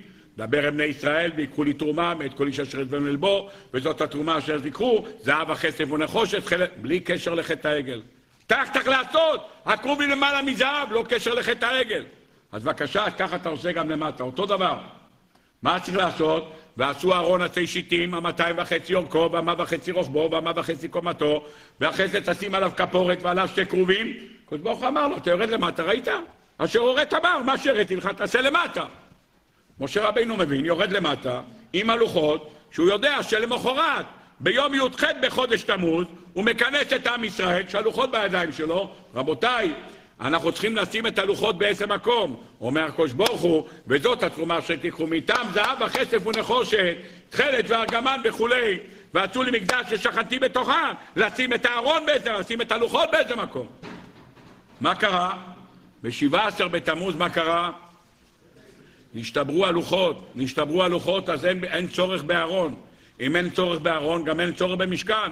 אז מה יש לו לצוות אותם? מה יש לצוות על עשיית המשכן? אמר לו את זה בפרשת תרומה תצווה, למעלה במרום. אבל אמר לו, אתה יורד למטה, אתה עושה כאשר הורית בהר. אבל זה נגמר, אין יותר. למה אין יותר? כי נשתברו הלוחות. אמר קדוש ברוך הוא למשה רבינו, אל תגיד להם שום דבר. אל תגיד להם שום דבר, מה יש להגיד להם? אין מה לעשות משכן. כל מה שאתה עושה את המשכן בשבילה, בשביל הארון, והארון בשביל הלוחות. אין ארון, ואין לוחות, אז לא צריך את הארון. אז אמר, אל תגיד להם שום דבר. מתי הקדוש ברוך הוא אמר לו להגיד? שהקדוש ברוך הוא התרצה בסוף הארבעים יום השניים, ואמר למשה רבינו, פסול לך שתי לוחות אבנים כראשונים. אמר למשה רבינו, תביא איתך אבנים, ונעשה פסול לך שתי לוחות אבנים כראשונים, וכתבתי על לוחות את הדברים אשר היו על הלוחות הראשונים אשר שיברת. יפה מאוד. אז משה רבינו עכשיו עולה פעם נוספת לקבל עכשיו את הלוחות. מתי הקדוש ברוך הוא מוסר לידיו את הלוחות השניים? ביום הכיפורים, שם הוא ציווה אותו על עשיית המשכן. אמר לו, מה שאמרתי לך בפעם הראשונה שהיית לעשות משכן, אז זה התבטל בגלל מה? בגלל עשיית העגל, אז זה התבטל. עכשיו שיש סלחתי כדבריך, ועכשיו שיש לוחות שניות שלא השתברו, למה? הלוחות הראשונות שניתנו בפרסום, בקול רעש גדול, אומרים חז"ל, היה בזה עין הרע, ולכן זה התבטל. לוחות השניות שנעשו בצנעה, ורק עם ישראל, ולא שמעו קולו של הקדוש ברוך הוא, הדבר נעשה בצנעה, אז לכן הלוחות האלה נשארו. אם ככה אומר המסקי לדוד, אומר אברבנאל, אין כאן מחלוקת. בעצם בהתחלה הקדוש ברוך הוא רצה שיהיה באמת מעמד הר סיני, כמו שכותב הרמב"ן, כמו שאומר התנת ואליהו, כיוון שאמרו נעשה ונשמע, ציווה אותם לעשות משכן. זה התכלית, למה? ביתי יחידיתי, עשה לי קיתון אחד, ודאי שזה ככה. אבל כיוון שנשתברו הלוחות, אז אין טעם בעשיית המשכן. עכשיו שעשו משכן חדש, אמר הקדוש ברוך הוא, עכשיו תעשה את האדנים, תעשה את האדנים ממחצית השקל, לכפר על מה שעשו את העגל בחצי היום, עכשיו תעשה כפורת, תעשה מזהב, לכפר, עכשיו תביא פר, לכפר על חטא העגל, עכשיו התווספו דינים נוספים עם כוונות נוספות במעשה הזה. אלה דברי האברבנאל ודברי הספר מסקי לדודי. אחרי שלמדנו את זה, רבותיי, אני רוצה ברשותכם לעמוד על נקודה אחת בפרשת השבוע, אבל הלוואי והיינו יכול להתאים לתת על זה איזה חמש-שש שיעורים רק על הכרובים. הייתי בלי נדר אולי מקדיש חמש שיעורים על הכרובים, רק על הכרובים נדבר, שנבין מה, מה, שנבין מה אנחנו לא מבינים בכלל. שנבין רק פר, פריט אחד, והוא לא הכלי השימושי של המזבח, והוא לא הכלי השימושי של השולחן, והוא לא הכלי השימושי של מזבח הקטורת. מדובר על ארון שנמצא בקודש הקודשים, ושם נכנס הכהן הגדול פעם אחת בשנה. זה מה שיש לך שם, ומה שנעשה בכוונות שיש רק בכרובים, יכלה הזמן והם לא יכלו. קודם כל בואו נקרא את הפסוקים בפנים. אומרת התורה, דבר ראשון ועשו ארון עשי שיטים. דבר ראשון עושים ארון. צריך לדעת שכל תכלית בניית המשכן הוא עבור הארון. הארון בו מונחים לוחות העדות. המשכן נקרא משכן העדות. השראת השכינה שורה שם בתוך, בתוך הלוחות, מבין הקרובים, שם הקדוש ברוך הוא מדבר איתו. אומרים חז"ל במדרש, כשעם ישראל היה הולך במדבר, היו לוקחים את הארון, היו יוצאים שני שלהבות של אש ומחסלים את הקוצים ואת הברקנים ואת הנחשים ואת העקרבים. כל זה היה יוצא מבין שני הכרובים, מבין הארון, מבין שני הכרובים, היה יוצא שני שלהבות של אש. כאן במקום הזה שנקרא ארון, כותב רבנו בכי, ארון אותיות נורא. נורא זה שמו של הקדוש ברוך הוא. כי נורא הוא הקדוש ברוך הוא נקרא נורא, הארון שם נקרא נורא, הנורא נמצאת שם, השכינה נמצאת שם. מצווה הקדוש ברוך הוא על הארון, ועשית כפורת זהב טהור, המאתיים וחצי אורכה, והמה וחצי רוחבה, ועשית שניים כרובים זהב, מקשה תעשה אותם משני קצות הכפורת, ועשה כרוב אחד מקצה מזה, וכרוב אחד מקצה מזה, מן הכפורת תעשו את הכרובים על שתי קצותיו.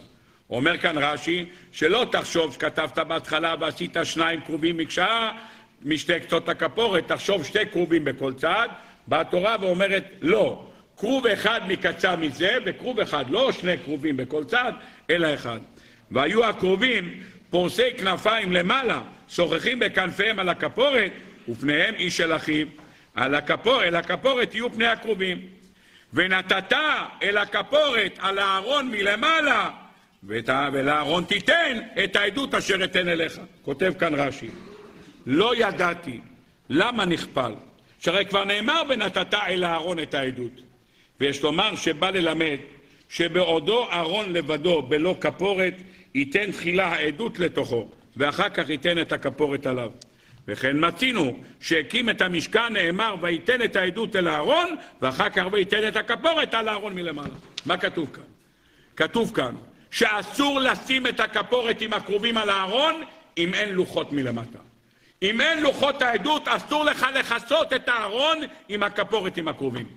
שואלים המפרשים, מה, בשביל מה ההלכה הזאת? מה ההלכה? שאסור לכסות את הכפורת, אסור לכסות את הארון אם, אם, אם, אם לא נמצא שם הלוחות? מה זה, מה ההלכה הזאת?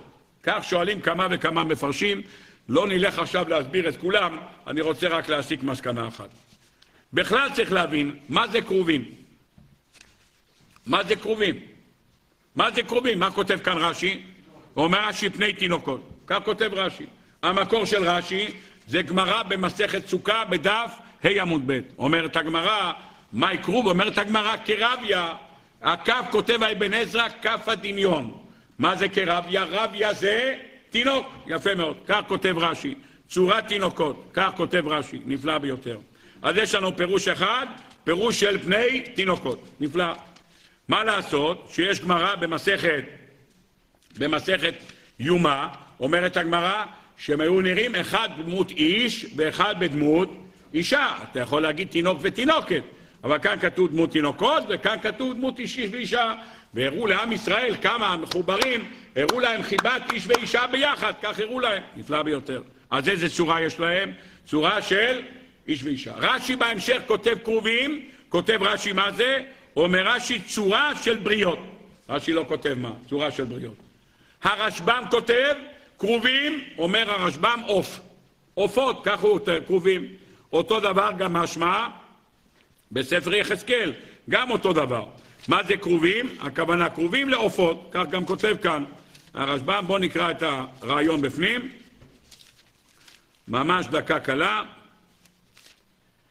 כותב כאן בעל הטורים, קרביה, זה כותב רש"י, קרביה אומר רש"י, כרובים דמות פרצוף תינוק להם, כך כותב רש"י. כותב הרשב"ם, כרובים עופות. עופות גם יש להם כנפיים, אז מתאים שיהיה להם עופות. שנאמר, את כרוב ממשך השוחך. עוף גדול בעל הכנפיים. וחכמים פירשו בסוכת היפה עמוד ב' בני תינוק. כותב בעל הטורים, כרובים כרביה, כי נער ישראל ואוהביהו, ופניהם היא של אחיו כמו שני חברים שנושאים ונותנים בדברי תורה. נו, דבר אחד. רבותיי, למדנו מכאן, כרובים תינוקות, כרובים איש ואישה, כרובים עופות. הפעם הראשונה שמופיע כרובים בתורה, מאיפה? כאשר האדם הראשון נשלח מגן עדן. נשלח מגן עדן, התקין הקדוש ברוך הוא את הכרובים, שאי אפשר יהיה להיכנס לגן עדן. מה כותב רש"י שם? מה זה כרובים? מלאכי חבלה. אז יש לנו כבר פשט נוסף, מלאכי חבלה. אז מה התכלית מה זה?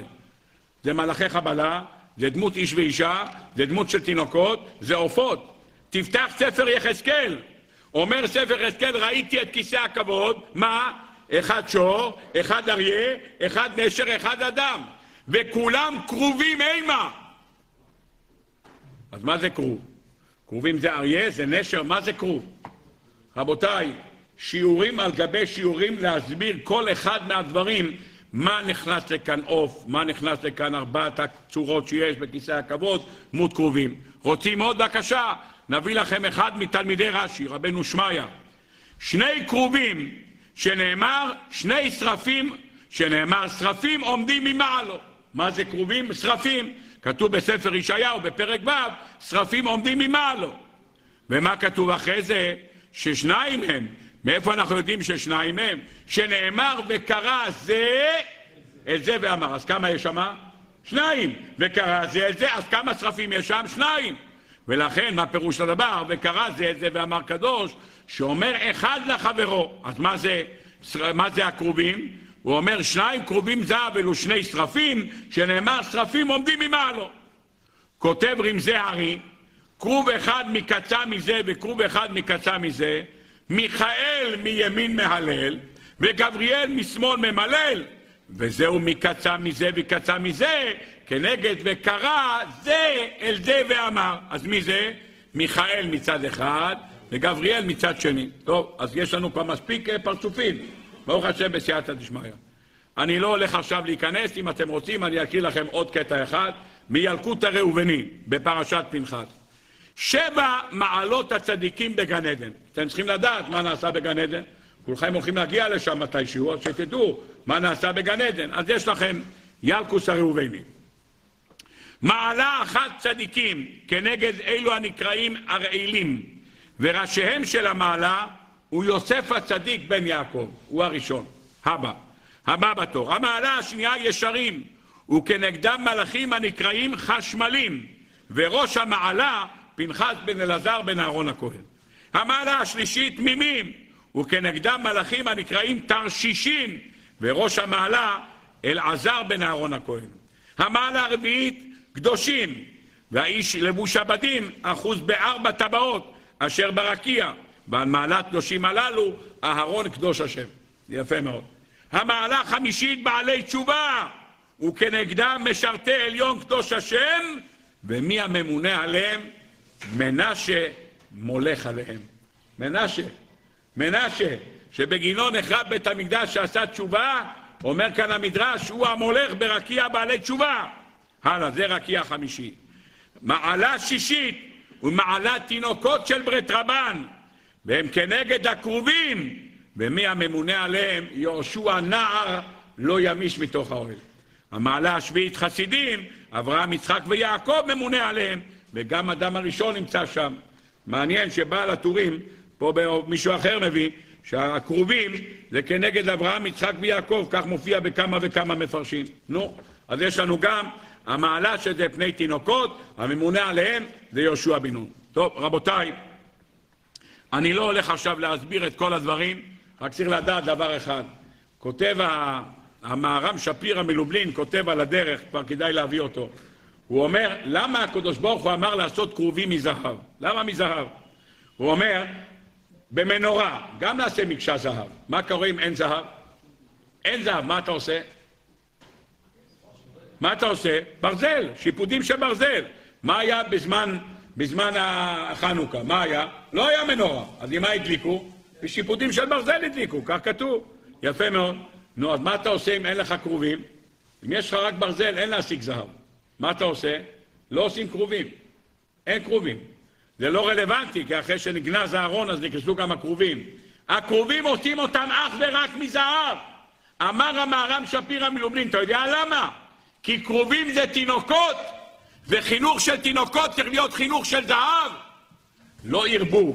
קצת מתכת, קצת ברזל, קצת מזה, קצת מזה, נערבב קצת, קצת מזה, נחסיר. הכרובים מזהב, שום תערובת של משהו אחר. ריין אינגאנצן, נקי לגמרי, זה צריך להיות הכרובים. עד כאן מהר"ם שפירא מלובלין. טוב, רבותיי, אני רוצה רק לעמוד על נקודה אחת, בעזרת השם, בסייעתא דשמיא. מה העניין הזה שאסור להניח את הכפורת עם הכרובים אם אין שם את לוחות העדות? למה? למה? אסור לכסות אותו עם הכרובים אם אין שם לוחות העדות. כל אחד הולך בלשונו, כל אחד הולך בשפתו, לבאר את הדברים. אני רוצה רק לקחת נקודה אחת בסייעתא דשמיא. המלבים כותב רעיון נפלא, ומהמלבים הזה אני רוצה לקחת איזשהו חלק שקשור גם לימי הפורים הבאים עלינו לטובה. המלבים כותב שהכרובים מסמלים, כרוב אחד מסמל בן אדם למקום, וכרוב אחד מסמל בן אדם לחברו. כך כותב המלבים. לא משנה לו אם זה דמות איש ואישה, זה דמות תינוקות, הוא לא נכנס לזה. הכרובים שנמצאים מעל הלוחות מסמלים שניים, מסמלים דבר אחד. אחד, כרוב אחד, בן אדם למקום, וכרוב אחד, בן אדם לחברו. האמרי חיים מוויז'ניץ, בספר שלו, בפרשה סטרומה, עמוד שס"ב, כתב כך: היות ואי אפשר להניח את הכרובים, אלא אם כן הלוחות נמצאים למטה. הלוחות שנמצאים למטה, לוח אחד מסמל בן אדם למקום, ולוח אחד מסמל את בן אדם לחברו. אז מה יש לנו? יש לנו לוח ימין, הוא מסמל את הבן אדם למקום, ולוח שמאל מסמל את בן אדם לחברו. כרוב אחד מקצה מזה וכרוב אחד מקצה מזה. הכרוב הזה שנמצא מצד ימין הוא המסמל את בן אדם למקום, והכרוב שנמצא מצד שמאל מסמל את בן אדם לחברו. זה מה שיש לך.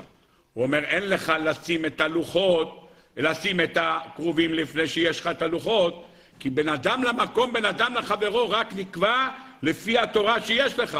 בין אודום לחברו זה לא נקבע על פי הסטטוס שקבעו אומות העולם.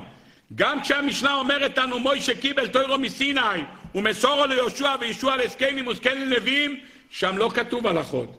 מה כתוב שמה? כתוב שם הנהגות למידות טובות, כותב רבנו עובדיה מברטנורה. מה זה קשור למוישה קיבל תוירו מסיני? אתה מדבר איתי על הנהגות טובות, אתה מדבר איתי מה צריך לעשות, עין טובה ורוח נמוכה ונפש פלה. מה זה קשור? מה התשובה? גם החלק הזה של עין טובה ורוח נמוכה ונפש פלה, גם זה אתה לומד ממוישה קיבל תוירו מסיני. כל הדבר הזה מגיע מהתוירו הקדושו. אין דבר כזה שבדו חכמים מליבותיהם, אומר רבנו עובדיה ברטנורה. הכל מגיע מהתורה הקדושה. שאתה אומר צד אחד הוא בן אדם למקום וצד אחד בן אדם לחברו, מי הקובע? הלוחות שנמצאים למטה.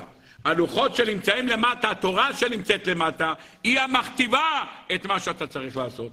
וזה מה שמסמלים הלוחות. כרוב אחד מקצה מזה וכרוב אחד מקצה מזה, אתה לא יכול להניח את הכרובים אם אין שם ארון העדות. למה אם אין לך את העדות אתה לא יכול לשים? כי כל מה שיונקים הכרובים זה רק מהתורה שנמצאת שם בתוך הארון, מזה זה יונק. כותב כאן הכלי יקר בסייעתא דשמיא. כותב הכלי יקר, הוא שני קרובים בדמות מלאכים שנקראו קרובים, וכדמות ילדים קטנים, הוא לוקח את שני האופציות, להורות שאם הרב דומה למלאך השם צבקות, והוא נקי מן החטא כתינוק בן שנה, אז יבקשו תורה מפיהו. וצריך להיות נקי מאלוקים ומאדם. כמו שנאמר, והייתם נקיים מהשם ומישראל. כי לצאת ידי שמיים היו הקרובים פורסי כנפיים למעלה, ולצאת ידי הבריות היו פניהם איש של אחיו. פירוש הדבר, אתה צריך לחלק שתי דברים. אחד כנגד השמיים, אומר הכלי יקר, זה פורסי כנפיים למעלה, ואחרי זה פניהם משל אחיו, זה החלק שבין אדם לחברו. אומר לנו המלבים, לא צריכים להגיע לזה. כרוב אחד מקצה מזה, הצד הימני הוא כנגד בן אדם למקום, והצד השמאלי הוא כנגד בן אדם לחברו. עד כאן דברי המלבים בסייעתא דשמיא. אם כך, אחרי שלמדנו את זה, בואו נראה דבר נפלא. עד כמה שיגנו משגת. רבותיי, תשימו לב, הכרובים היו שווים, כך כתוב, שני כרובים, שני כרובים הם שווים. אומר רבינו בחיי מצד שני גם כתוב שניים כרובים. שניים כרובים אומר שזה לא שווים. אז מה זה שווה ומה לא שווה? הם שווים בגובה, שניהם אותו דבר. במה הם לא שווים? אם אתה אומר שאחד הוא דמות של איש ואחד דמות של אישה, אז הם לא שווים. אז מזה יש לך חלוקה של שניים. רבותיי, תשימו לב. התורה הקדושה מתי ניתנה תורה? באיזה חודש? חודש סיוון. מה מזלו של החודש הזה? מה מזלו של החודש? תאומים. למה הקדוש ברוך הוא נתן אותו מזל תאומים? למה? כי תאומים זה חיבור הכי מיוחד שיכול להיות. פתחי לי, אחותי, רעייתי, יונתי. מה זה תמתי? אל תקראי תמתי אלא תאומתי. מה זה תאומתי? כנסת ישראל, מידות שבין אדם למקום ובין אדם לחברו, הם תאומי צביה, פירוש דבר כמו שאומר הפסוק בשיר השירים. הם תאומים, תאומים הכוונה תאומים סיאמים, הם מחוברים שניהם, בל יינתק, זה מה שכתוב. לכן נתן הקדוש ברוך הוא את התורה בחודש של תאומים תינוקות, המזל שלו תאומים, כדי שנדע שהם מחוברים שניהם ביחד. רבותיי, אם אלה שני הדברים, אני רוצה ברשותכם לקחת יסוד נפלא. רבותיי, בוא נראה דבר נפלא שאומרת התורה. דע לך שהתורה דורשת ממנו לעשות קרובים ופניהם איש אל אחיו. מה זה ופניהם איש אל אחיו? אמרנו עכשיו, אחד בן אדם למקום ואחד בן אדם לחברו. אומרים רבותינו הראשונים, תיקח סופי תיבות, פניהם איש אל אחיו, סופי תיבות שלום. לומר לך שאתה רוצה לדעת איך התורה מתקיימת, רק כשאתה חי בשלום, לא רק בין אדם למקום, גם בין אדם לחברו.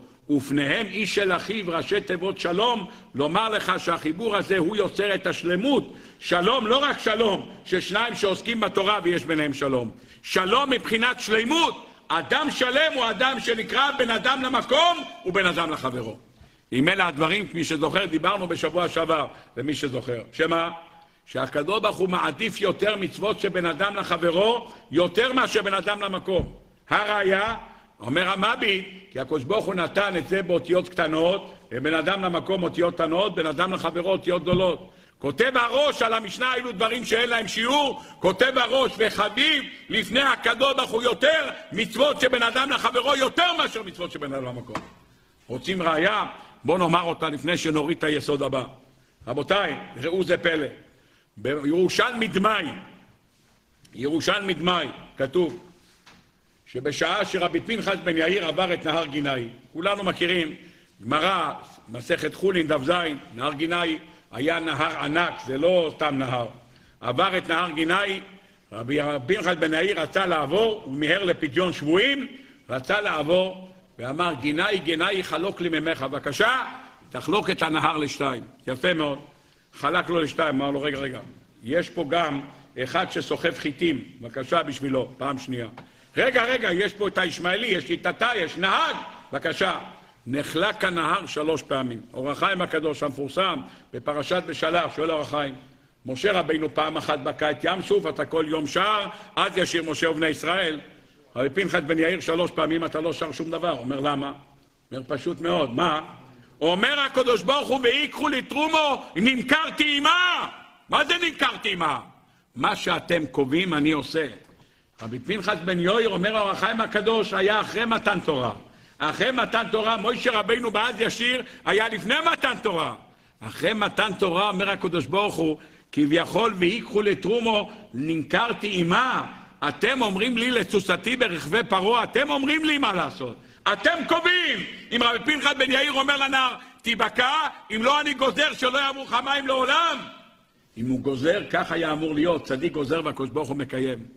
רבותיי, רבי פנחס בן יאיר בירושלמי בדמאי, אומר הירושלמי, רבי פנחס בן יאיר אבי עוזי לביס מדרושה. רבי פנחס בן יאיר הלך לבית המדרש. מה הלך? ללמוד. הלך ללמוד, והמעבורת, המעבורת נסע. אז מה? עכשיו הוא צריך לחכות חצי שעה.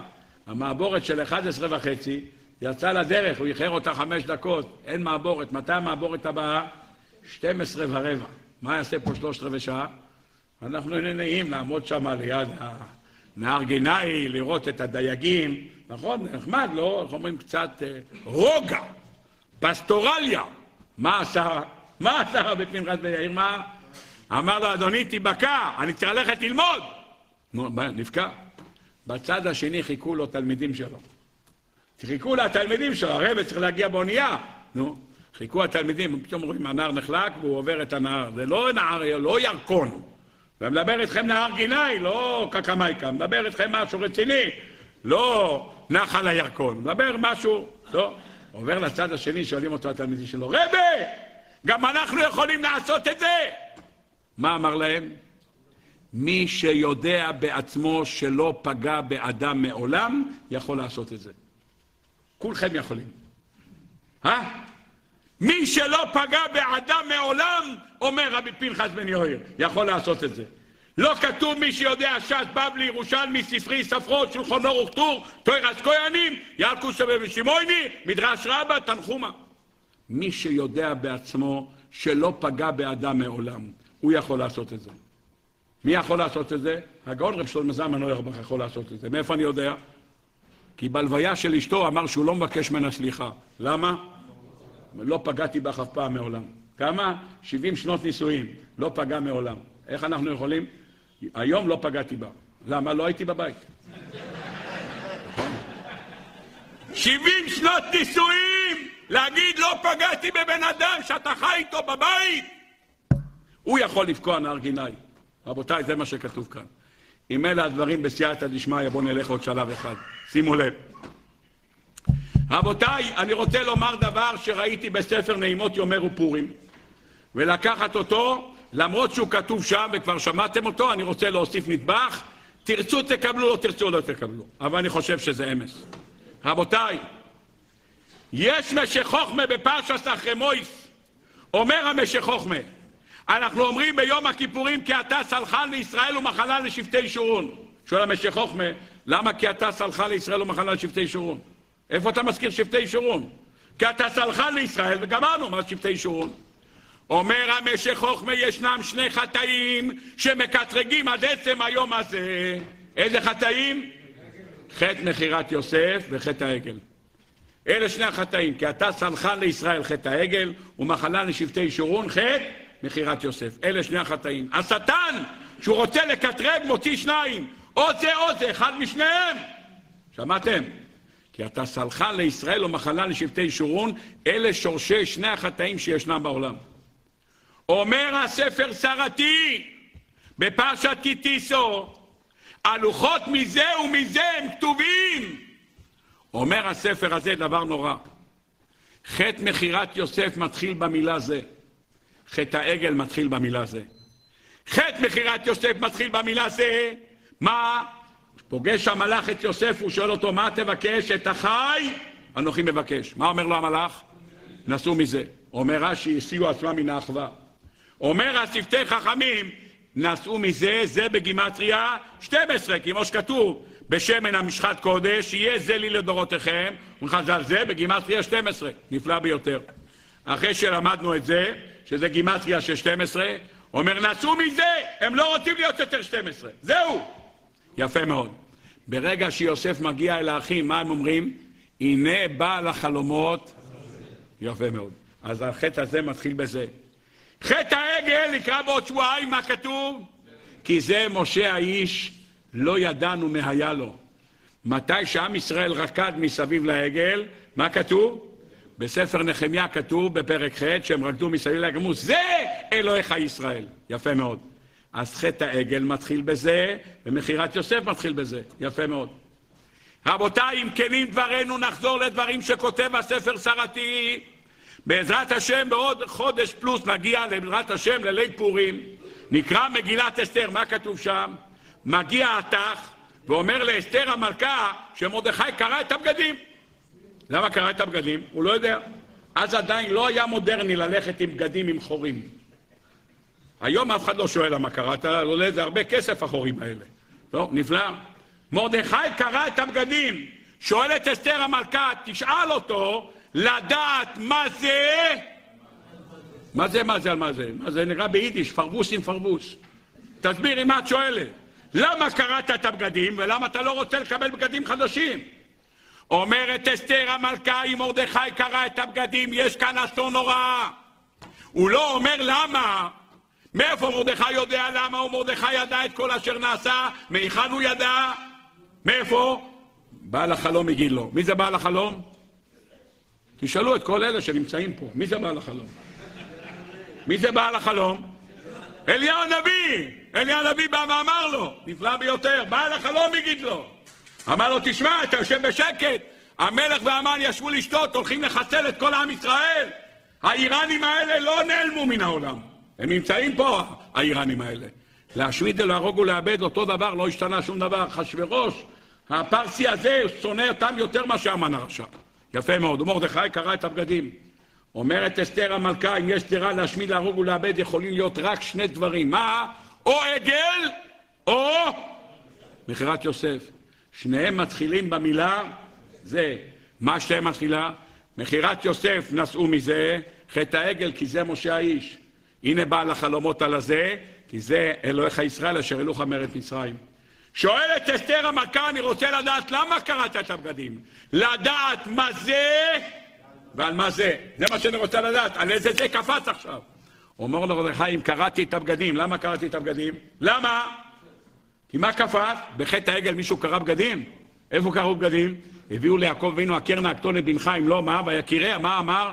קטונת בני חיה רעה חלתו, ויקרא יעקב שמלותיו ולבש שק. אומר לה מרדכי, זה הגזרה. עם ישראל עכשיו בא בחשבון על מה שקרה בימי מרדכי, בימי יעקב אבינו. ויעקב אבינו זה מרדכי, אם אתם מכירים קצת את המדרשים של חז"ל.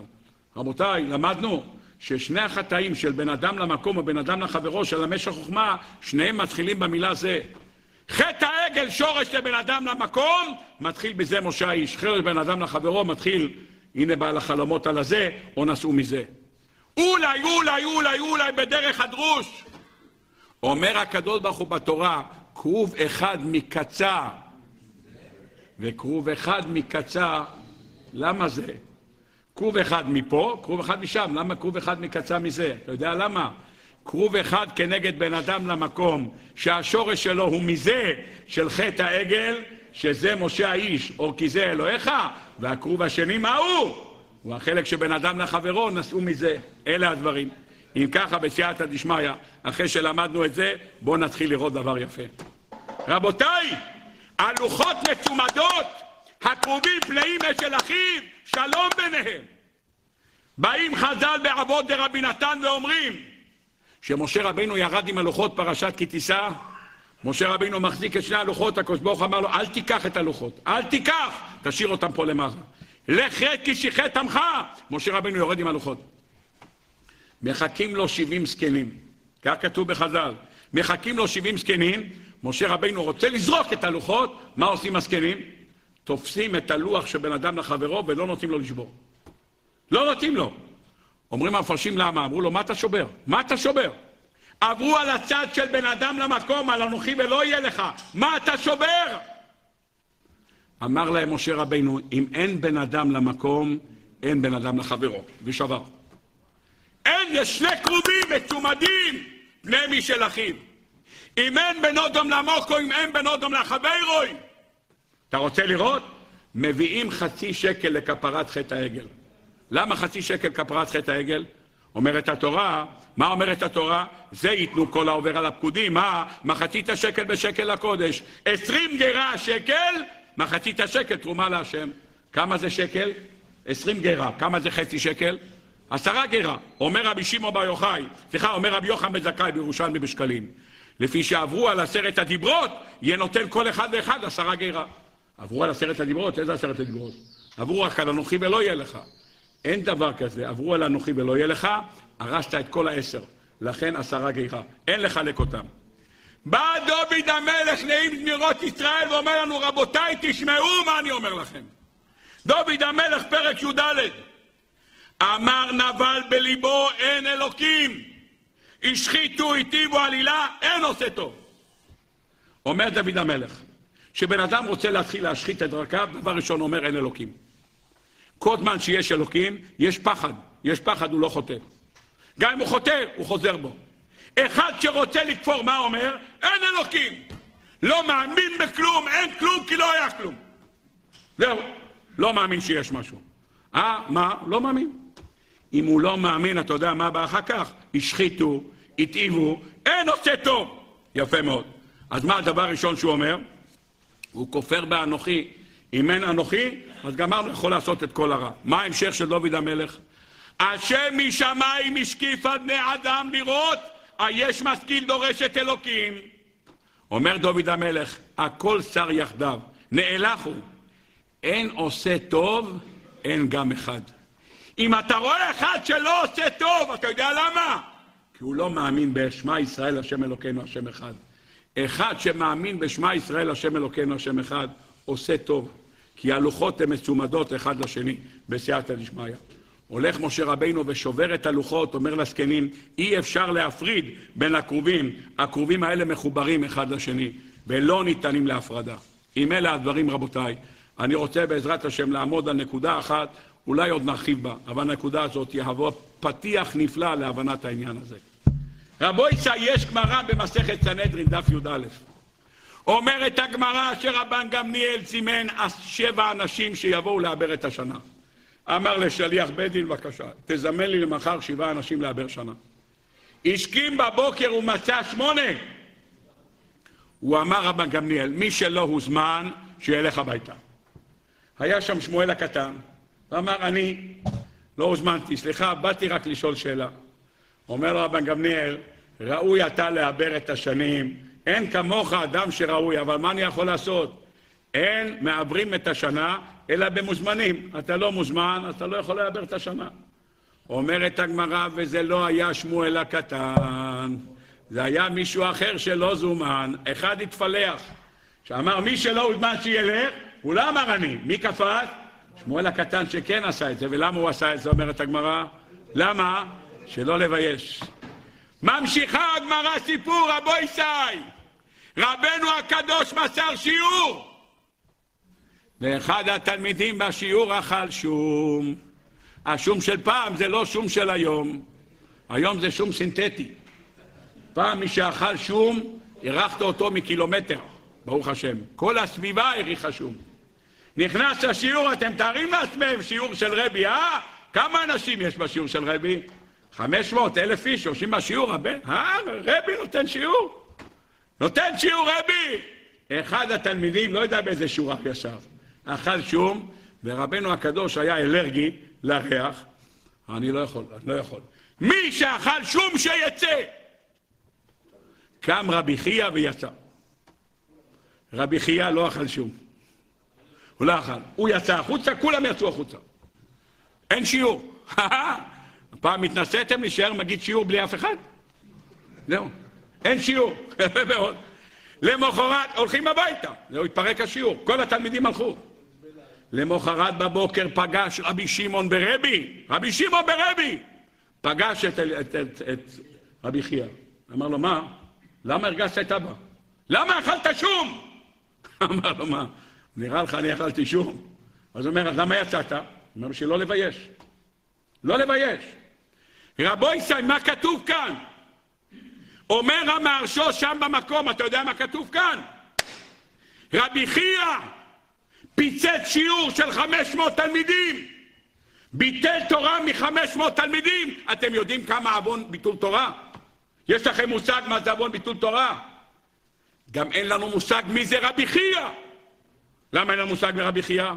כי הגמרא מספרת במסכת בבא מציע שאחד מרבותינו רצה לראות אותו, אמרו לו אין שום בעיה. כשתעבור קתדרה, בלי, תעבור הנשמה שלו, בלי קתדרה, תסגור את העיניים. למה? אסור לך לראות את רבי חייא. הוא הסתכל, הוא לא יכל להתאפק. אומרת הגמרא, נפיק שתי שלבות של אש יצאו, שרפו לו את העיניים. זה רבי חייא. רבי חייא יכול להביא משיח, אומרת הגמרא. רבי חייא ובניו. רבי חייא הלך ושבר שיעור של רבנו הקדוש. למה? כדי לא להלבין. שואל המרשו, מה זה? פסק רבי חייא! להלבין בן אדם אחד אין שיעור! לא שווה לתת שיעור אם יש הלבנת פנים. זה הפסק של רבי חייא. מה כתוב כאן? כתוב כאן הלכה שטוירו הולכת רק עם בן אדם לחברוי. אם אין לך בן אדם לחברו, אין שיעור. זה הפסק של רבי חייא. צריך להבין מה סבר רבי. אבל זה הפסק של רבי חייא, והשיעור התפרק. אומר המהרשו כדי שלא יתבייש בן אדם, ללמד אותנו מה הכוח הזה. רבותיי, אם ככה בסייעתא דשמיא, בואו נסכם את השיעור. נכנסנו השבוע לחודש אדר. משנכנס אדר מרבים בשמחה. ידוע לכולם שחודש אדר השנה הוא כפול. יש לנו שני אדרים. אדר ראשון ואדר שני, ואנחנו מוסיפים במוסף, מה מוסיפים מאז ראש חודש חשוון, מה מוסיפים? כפרת פשע. רבו ישי, קבלת התורה המחודשת, מתי הייתה? קיבלנו תורה במים הדר סיני, אבל שם החלק של בן, של בן התוירו שבעל פה, היו צריכים לכפות עליהם הר כגיגית. אומרת הגמרא בשבס, מכאן מודעה רבה לאורייתא, שכפו עלינו. מתי קיבלנו את התורה באהבה? מתי? פורים, קיימו וקיבלו היהודים. מה קיבלנו בקבלת תורה מחודשת? מה קיבלנו? שקיבלנו את הלוחות, קיבלנו חמש דיברות בין אדם לחברו וחמש דיברות בין אדם למקום. מה קיבלנו בקבולת התוירו של פורים? שתי מצוות בין אדם למקום ושתי מצוות בין אדם לחברו. משלוח מנות ומתנות לאביונים בין אדם חברו, מקרא מגילה וסעודת פורים בין אדם למקום. שניים ושניים, קבלת התורה בין אדם למקום ובין אדם לחברו. רבותיי, הוספת חודש נוסף נותנת לנו כוח לחזרה בתשובה נוספת. השובבים נמשכים עוד שבועיים. יש לנו עוד שבוע של שובבים. השבוע הבא, פרשת תצווה, היום חמישי הוא היום האחרון של השובבים. כולם צריכים לנצל את היום הזה, היום האחרון של התשובה של השובבים, להגיד י"ג מצווה של רחמים, תפילת הרשש, כל מה שיש להגיד, אני לא הולך עכשיו, אי אפשר לפורטום כי רבי מהם, זה כוח התשובה. רבותיי, כוח התשובה של החודש הזה, אתם יודעים מהו? כוח התשובה הזה שווה אלול לחודש אדר, שווה בשניהם. למה? אלול הוא שלושים יום לפני ראש השנה, ואודו הוא שלושים יום לפני ראש חודש ניסן. מחלוקת מתי נברא העולם, אחד אמר מתי נברא העולם?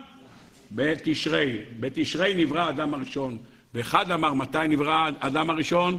בניסן. חודש לפני ניסן הוא אדר, וחודש לפני תשרי הוא אלול. אלול ואדר שניהם מחוברים ביחד. זה חודש לפני וזה חודש ניר, זה חודש תשובה וזה חודש תשובה. זה חודש תשובה מיראה, זה אלול, יש לנו באדר, זה חודש תשובה משמחה, זה באדר יש לנו תשובה משמחה. תשובה שנעשית בשמחה, זה מה שיש לנו בחודש הזה. ליהודי מויסו אוירו ושמחו. שמעתי בשם האמרי חיים מווישניס אמר דבר יפה מאוד. בדרך כלל פרשת משפוטים היא תמיד יוצאת פרשת שקולים, זה הפתיחה של חודש אדר. אמר האדמו"ר, אלה פסל את הראשונים, ואלה מוסיף על הראשונים. אלה ראשי תיבות ליהודים אוי סוירו. ואלה מוסיף, מה? ליהודים אוי סוירו ושמחו. יש לך ו' נוסף, מה זה ושמחו? כשאתה עושה תשובה משמחה, מה זה קורה? הזדונות הופכים להיות לזכויות. אז זה החודש אדר, שם אתה עושה באלול תשובה מאירו, אבל באדר אתה עושה תשובה מאהבה. אומרים חז"ל במדרש, בפרשס נויח, שהתקין הקדוש ברוך הוא פעמיים בשנה לעשות ישיבות, בחודש אדר ובחודש אלול. כך מביא גם תוספות במסכת ברכות. אני בני מטה מחסיה אביר אלבנינו. רואים פעמיים בשנה מתכנסים כל עם ישראל ללמוד תורה, ואף אחד מהם לא חוזר בתשובה, אף אחד לא מתגייר.